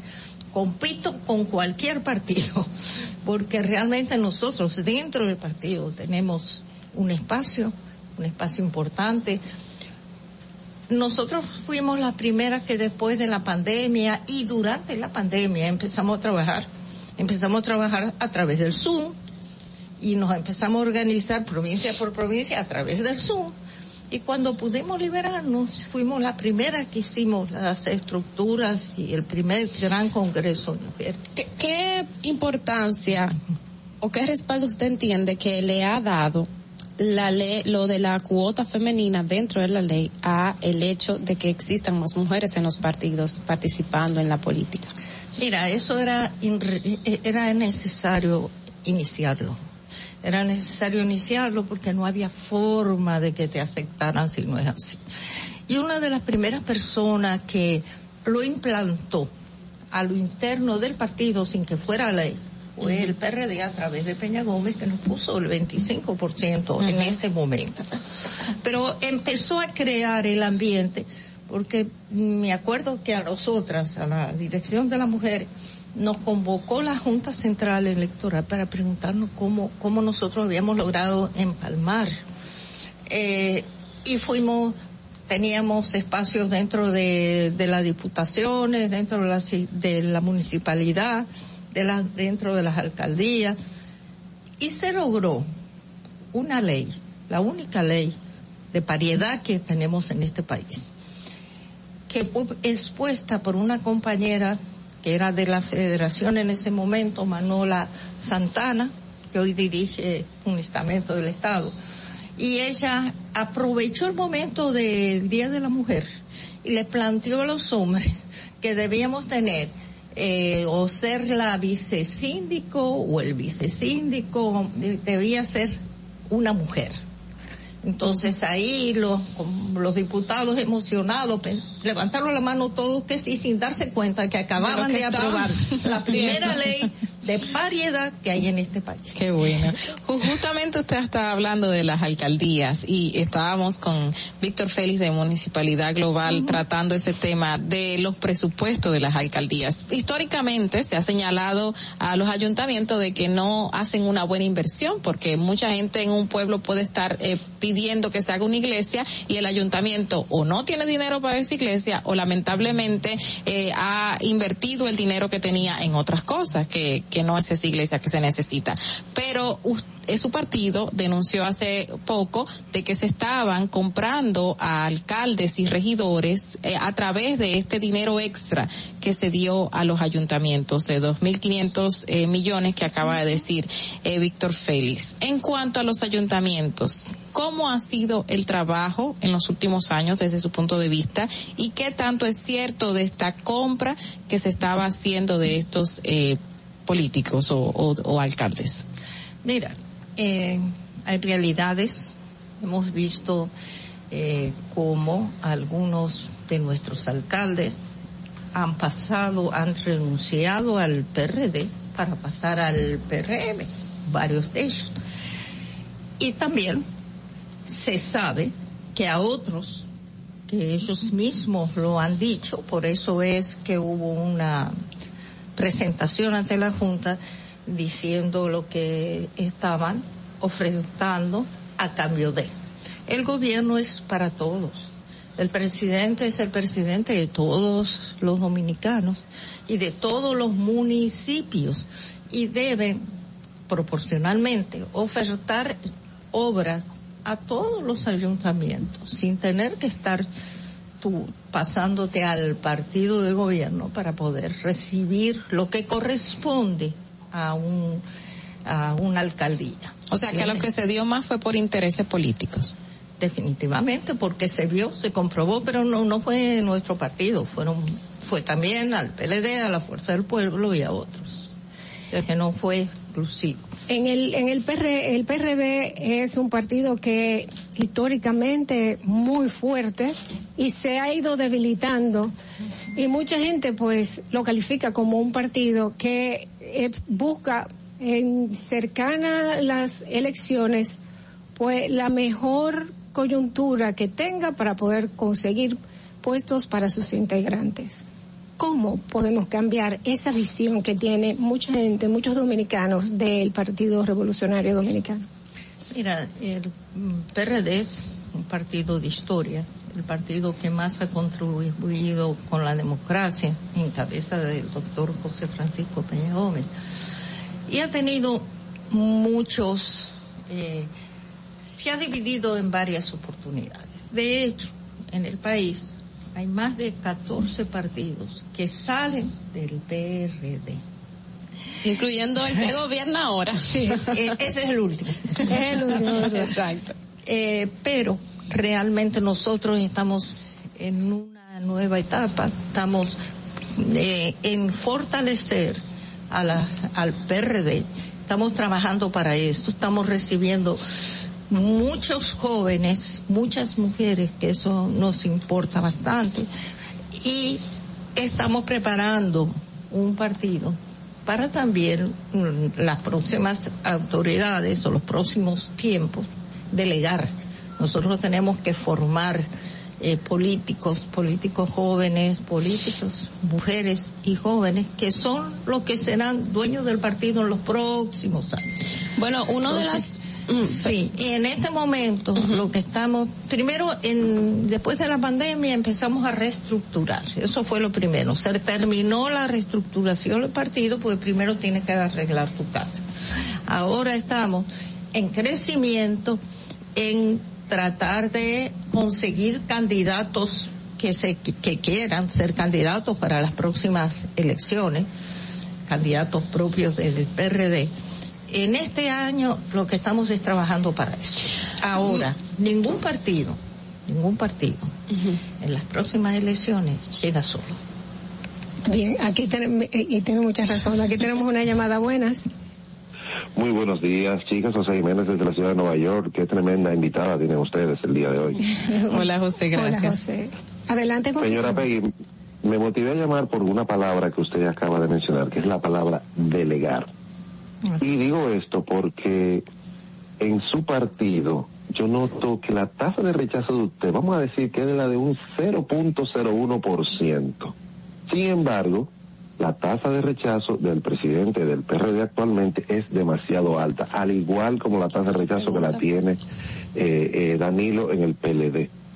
Yo soy de los que pienso en, en que ya esas personas, que los partidos tienen que ser básicamente como empresas, que verificar qué es el producto que, que más le está causando rechazo y ese producto pues eh, no quizá retirarlo por un momento, temporalmente, moverlo de posición. Retirarlo de mercado. Eh, bueno, por decirle, porque que ahora mismo el, el, rechazo quizá impide de que nuevos, los jóvenes o quizá los que estamos indecisos, vamos a apoyar a este partido por un tema del rechazo que hay a, a ciertas figuras. Gracias, José.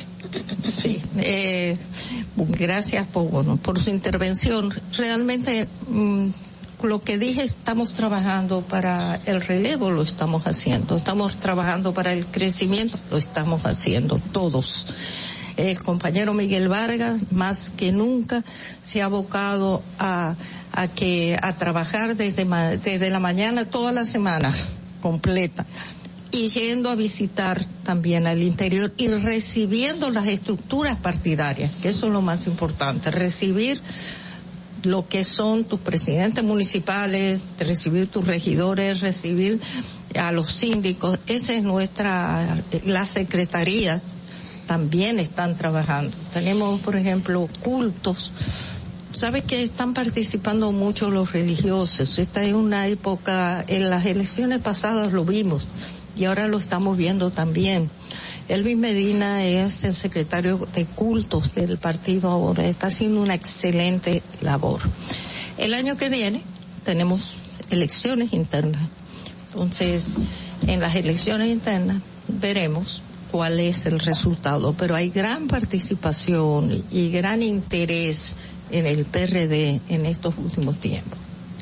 Bueno, yo precisamente por ahí iba un poco mi comentario eh, de la llamada que pasó, pero sí me gustaría saber qué entonces pasará con Miguel Vargas, porque la impresión que tiene mucha gente, y yo me suscribo a esa impresión, es que Miguel, la figura y, y lo que hizo, eh, en, en, en los últimos años, pues dañó mucho porque todo se concentró en él, en él no ceder poder y por eso pasó la división que se dio traste al PRM, el PRM ahora es gobierno y ustedes están todavía de alguna forma sin definición sobre qué, qué va a pasar en las próximas elecciones. O sea, ustedes no van solos, pero nunca han pensado en ir solos porque ya no tienen la capacidad de llegar solos, como en otras ocasiones sí, sí ocurrió, porque, o sea, el PRD en su momento fue mayoría y ahora no lo es. No, no lo, no lo somos. En este momento es, somos parte de los cuatro partidos mayoritarios que hay. Pero nosotros, como les dije antes, estamos trabajando para trabajar para candidaturas propias, para candidatos del PRD. Ahora, eh, los partidos se dividen, ya hay, tú lo dijiste, ha habido una división, la última que fue uh -huh. la, la, pero del PRM, pero estas son divisiones que no solamente son por una parte, sino son por no entendimiento o no alianzas internas. ¿Entienden? A veces las alianzas internas son más difíciles que las alianzas externas. Pero nosotros en este momento estamos para eso. Y Miguel, eh, realmente a Miguel no le han, no lo han vendido como es. Nosotros debemos pensar en un Miguel que ejecuta, un Miguel que es un que realmente tuvo una excelente funciones cuando fue funcionario tanto de la casa como de obras públicas como de la Cancillería. Dejó una gestión válida, válida para el país en las tres funciones que tuvo. Y eso es muy importante porque un, uno no solamente eh, trabaja en el partido, sino cuando va a una función pública que tú haces, sirves o no sirves. Yo particularmente en la última gestión que estuve como embajadora en Italia, yo me siento contenta y orgullosa. Y no debería, porque uno no debe alabarse uno mismo. Pero realmente eh, fue una gran diferencia la, la última gestión en la embajada de Italia, que es fue validada por, por, por las autoridades mismas de Italia. Ustedes, usted, y, y bueno, ya, ya tocaron ese tema del debilitamiento que ha tenido el partido en los últimos años, a raíz de muchas cosas. Pero usted eh, mencionó hace un ratito de que están trabajando dentro de casa para entonces, ya sea afuera, eh, visibilizar de otra manera al PRD. ¿Cree usted que pueda llegar a darse otra otra separación, otro nuevo partido que se crea de, desde el PRD, porque ya van 14 con este último que pasó recién? ¿Podría darse o ustedes ya están más sólidos? No, no, definitivamente estamos más sólidos, estamos trabajando eh, un grupo de gente abocada a lo que es el accionar partidario, abocada al crecimiento del partido. Y estamos seguros que vamos a jugar un buen papel en los próximos tiempos. ¿Cómo valora el, el desempeño del gobierno hasta este momento en estos 19, 20 meses? Mira, es muy difícil eh, este la situación que se ha vivido, pasando por una pandemia, siguiendo por una una guerra que afecta sobre todo la parte económica. Pero eh, pienso que el presidente en los próximos tiempos lo que tiene que abocarse a cosas muy concretas, buscar es, buscar acciones concretas y, ejecutarlas, porque él ha, ha mm, prometido muchas cosas. Entonces, lo importante es, lo más importante para los tiempos venideros, que concrete acciones y que muestre eso al país. Esa es la parte aunque no sean tantas, pero que sean cosas que las puedan mostrar. ¿Se puede, usted puede señalar alguna acción que sí se ha concretado dentro de este tiempo que tiene el gobierno del PRM? Y otras que usted dice debieron de concretarse, pero no se hicieron. Mira, cuando se prometen obras, eh, es muy bueno, porque esas obras se necesitan. Pero eh, cuando las prometes y no ves que avanzan, también eso es un, una situación difícil. Eh, pienso que el tema de la pandemia, el tema de, de la vacunación a la población, fue algo exitoso para nosotros, para el país y también para el gobierno. Eso, eh, eh, comparándolo con otros países latinoamericanos, ha sido muy importante, ¿verdad? O sea, es una de las cosas que, que hay que valorarlas. Pero tenemos que continuar viendo acciones concretas. El, el, presidente pidió a la oposición que le dé consejos, o que le dé, no un consejo no, que le dé una idea. ¿Cuál fue la palabra específica? Él propuesta. Propuesta. Que le dé una propuesta. ¿El PRD le ha dado alguna propuesta? Claro que sí.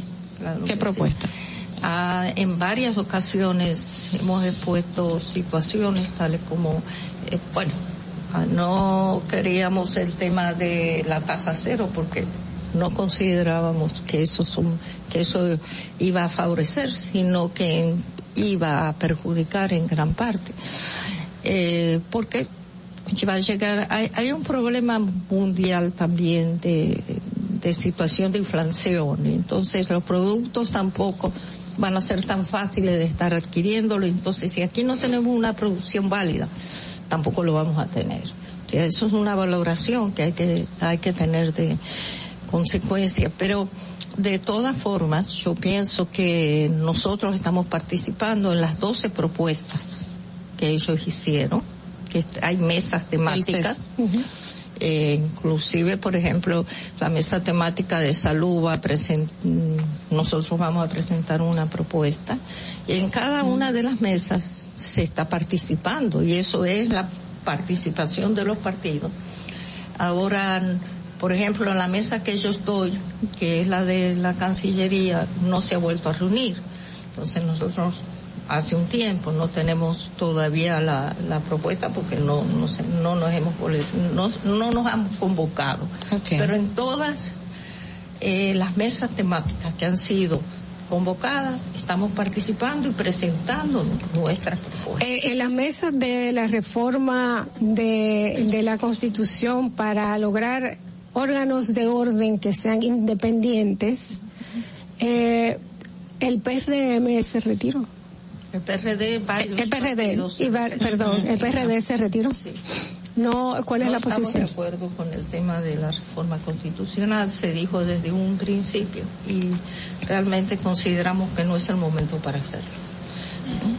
Pero, pero eh, lo que se busca y según se ha planteado en varios escenarios es la independencia de, del poder, eh, del Ministerio, Del Ministerio Público, Público. del procurador que no sea escogido como hemos visto eh, en toda la vida por el presidente de la República y que no tenga esa relación política que pueda ser independiente a la hora de tomar decisiones. ¿Ustedes ven esto negativo? Mira, no, no vemos eso negativo, pero esa no es la reforma constitucional solamente. Hay un- una cantidad de puntos que también estaban dentro de la reforma constitucional en las cuales no estábamos de acuerdo. ¿Cómo cuáles? Además de eso. Mira, una de ellas fue el, mm, el tema de bajar del 50 al 45%, tema por el cual Peña Gómez no fue presidente. Entonces nosotros no vamos. Pero eso como que nunca se confirmó. Hay un documento que diga, que señale que sí, que esa formaba parte de la propuesta. Es parte de eso.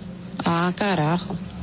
Fíjate que cuando Peña Gómez, Balaguer y Peña estuvieron un acuerdo y en el acuerdo quedaban en que el 50% eh, y cuando llegó al Congreso lo reformaron, era el 45% y cuando llegaron Ajá. al Congreso lo reformaron al 50%. El 50 más uno. Pero en varias ocasiones se han dicho que, que esto no forma parte de la reforma, que no se va a tocar nada que tenga que ver con las elec- con la elección. Bueno, pero eh, esa fue la posición primera. Yo sé que se abre la posibilidad, pero se puede cerrar en la misma conversación y se puede especificar también para que no se toque.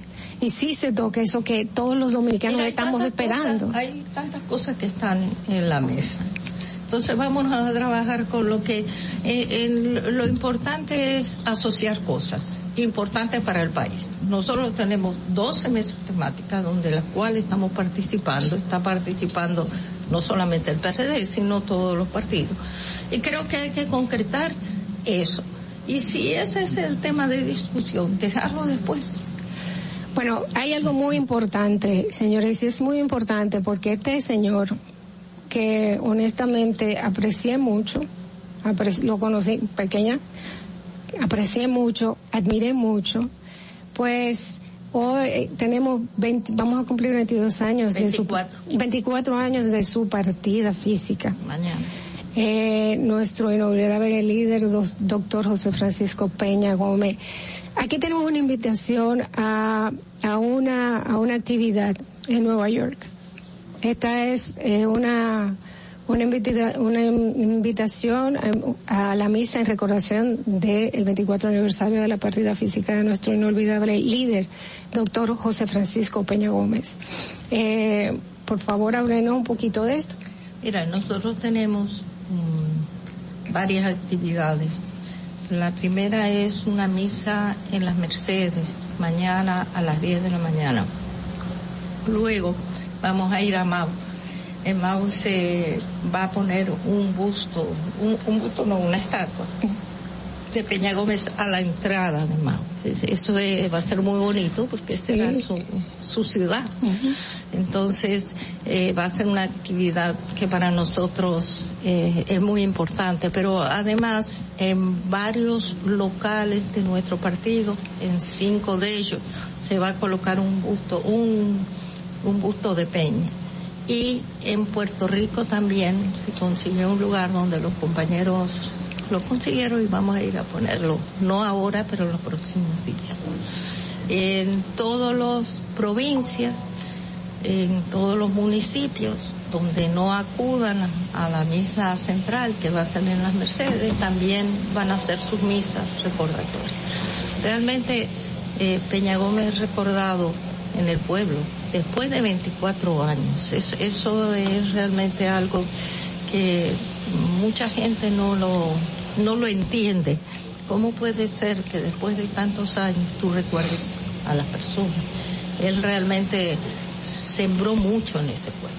Es así. Y luchó mucho por nuestra democracia. Eh, aquí esta invitación me llega, me llega de nuestros amigos de Nueva York que siguen este programa, es en la iglesia Santa Cruz. Sí, porque allá también. Allá también, allá también es 715 West 179 Street en New York City. Eh, Se va a hacer paralelo en todos esos espacios, exactamente a la misma hora. No, no, no, no necesariamente, pero sí, por el- nosotros tenemos nuestra misa a las 10, también eh, hay grupos que van al cementerio y en la tarde es cuando se va a llevarlo. Eh, los grandes deben de ser recordados.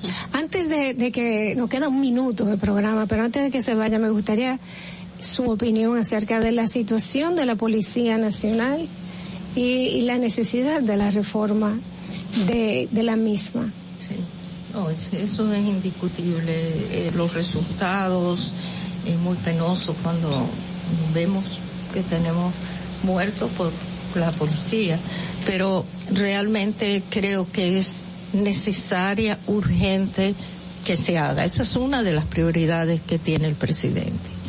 Eso realmente es muy triste que hasta en, esta época, pues ya en esta época no tiene que haber un- que un muertos civiles por manos militares. Ya eso pasó, pasó a la historia. Eso era la época, quizás la época de Peña Gómez, donde eh, eso ocurría, pero en esta época es imposible pensarlo. Y creo que una de las prioridades y una de las urgencias del presidente es esa. Dicen que nunca ha cambiado porque tenemos dinosaurios de- dentro de la misma institución que vienen de esos tiempos, que están haciendo que todo continúe igual y que es difícil el cambio. Sí, no, no, pero no se trata de eso, es que realmente la vida de un ser humano no la puedes poner en juego porque sean dinosaurios, no dinosaurios o jóvenes, porque no te creas. Hay veces que los jóvenes también, o sea que realmente es- eso no está en juego, es algo que no se puede permitir porque si, si no se toman acciones ahora, puede continuar, puede continuar. Bueno, eh, admiración, respeto y agradecimiento por su presencia aquí en nuestro programa de Distrito Informativo. Señores, 8 y 54 de la mañana es hora de también despedirnos de ustedes agradeciéndoles su sintonía y recordándoles que ustedes tienen una cita con nosotros mañana a las 7 en punto de la mañana con Natalie Faxas, Carla Pimentel, Dolphy Peláez y Oglenesia Pérez. Muchísimas gracias y chicas. Ahora sí es hasta mañana. Hasta mañana. hasta mañana. RCTV HD, El Gusto Producciones, Dominican Networks y Vega TV, Canal 48 de Claro y 52 de Altiz, presentaron a Dolphy Peláez, Ogla Enesia Pérez, Carla Pimentel y Natalie Fasas en Distrito Informativo. Los conceptos emitidos en el pasado programa son responsabilidad de su productor. La Roca 91.7 FM no se hace responsable. Desde Santo Domingo, you're listening to 91.7 La Roca. La escuela, el tráfico. Cuidado con la guagua. Llegamos a Santo Domingo y vamos de nuevo. Desde el amanecer hasta la puesta del sol, que la energía no se detenga, así como la batería automotriz LTH y su tecnología PowerFrame, que le brinda gran desempeño y duración. Baterías LTH, energía que no se detiene. Distribuye Grupo Cometa. Ahora en La Roca, el, éxito trending de Laura.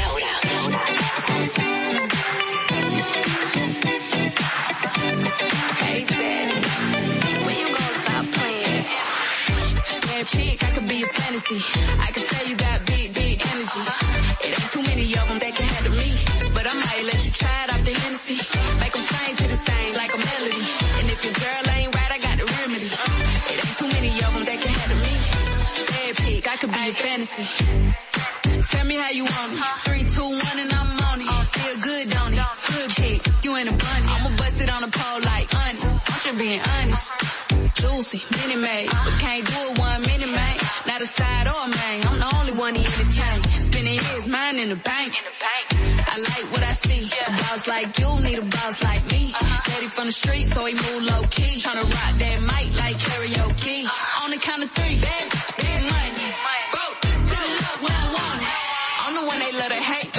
get past. Pretty face, no waist, and a big old bag. Bad chick, I could be a fantasy.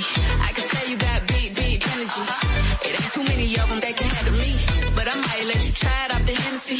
Make them sing to this thing like a melody. And if your girl ain't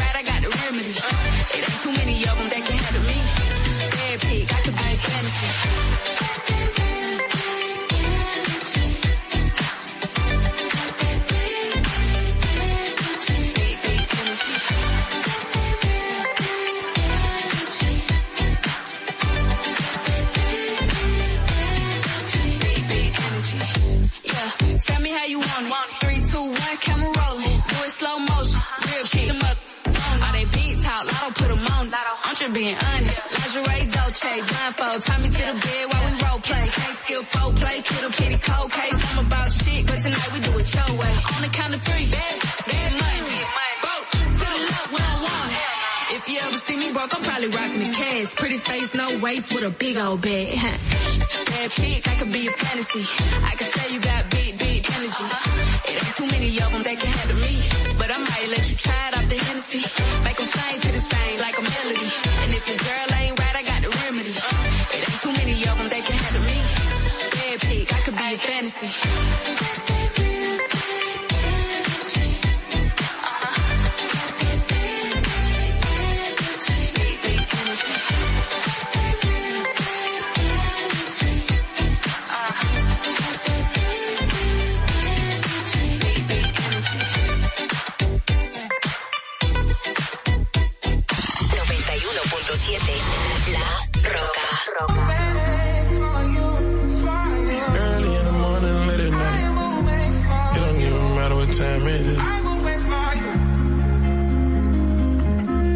Presidential rolling, RM, wait. Whenever I find time, it's okay. ATL Jacob, ATL Jacob. You pray for my demons, girl, I got you. Every time I sip on, I get vulnerable. Annoying the sounds of the storm when it comes. She understand I can't take her everywhere I'm going. I've been in the field like the children of the corn. I can hear your tears when they drop over the phone. Get mad at yourself cause you can't leave me alone. Gossip and messy, it ain't what we doing. Traveling around the world. Over the phone dropping tears. I get my bond when I do drugs. When you drunk, you tell me exactly how you feel.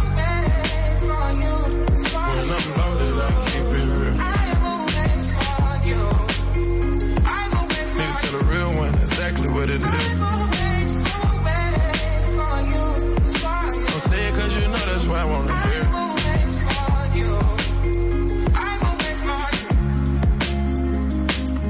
Yeah.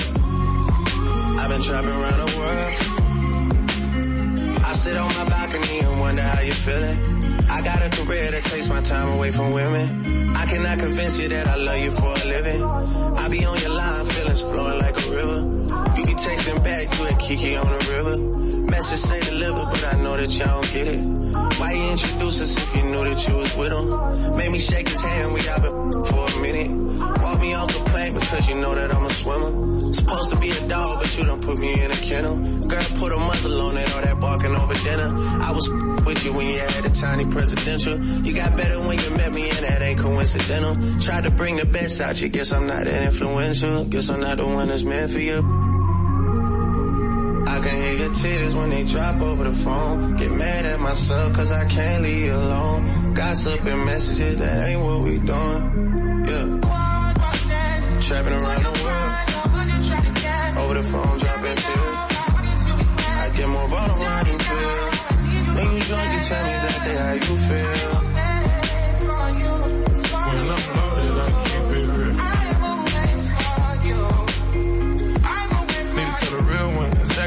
It is.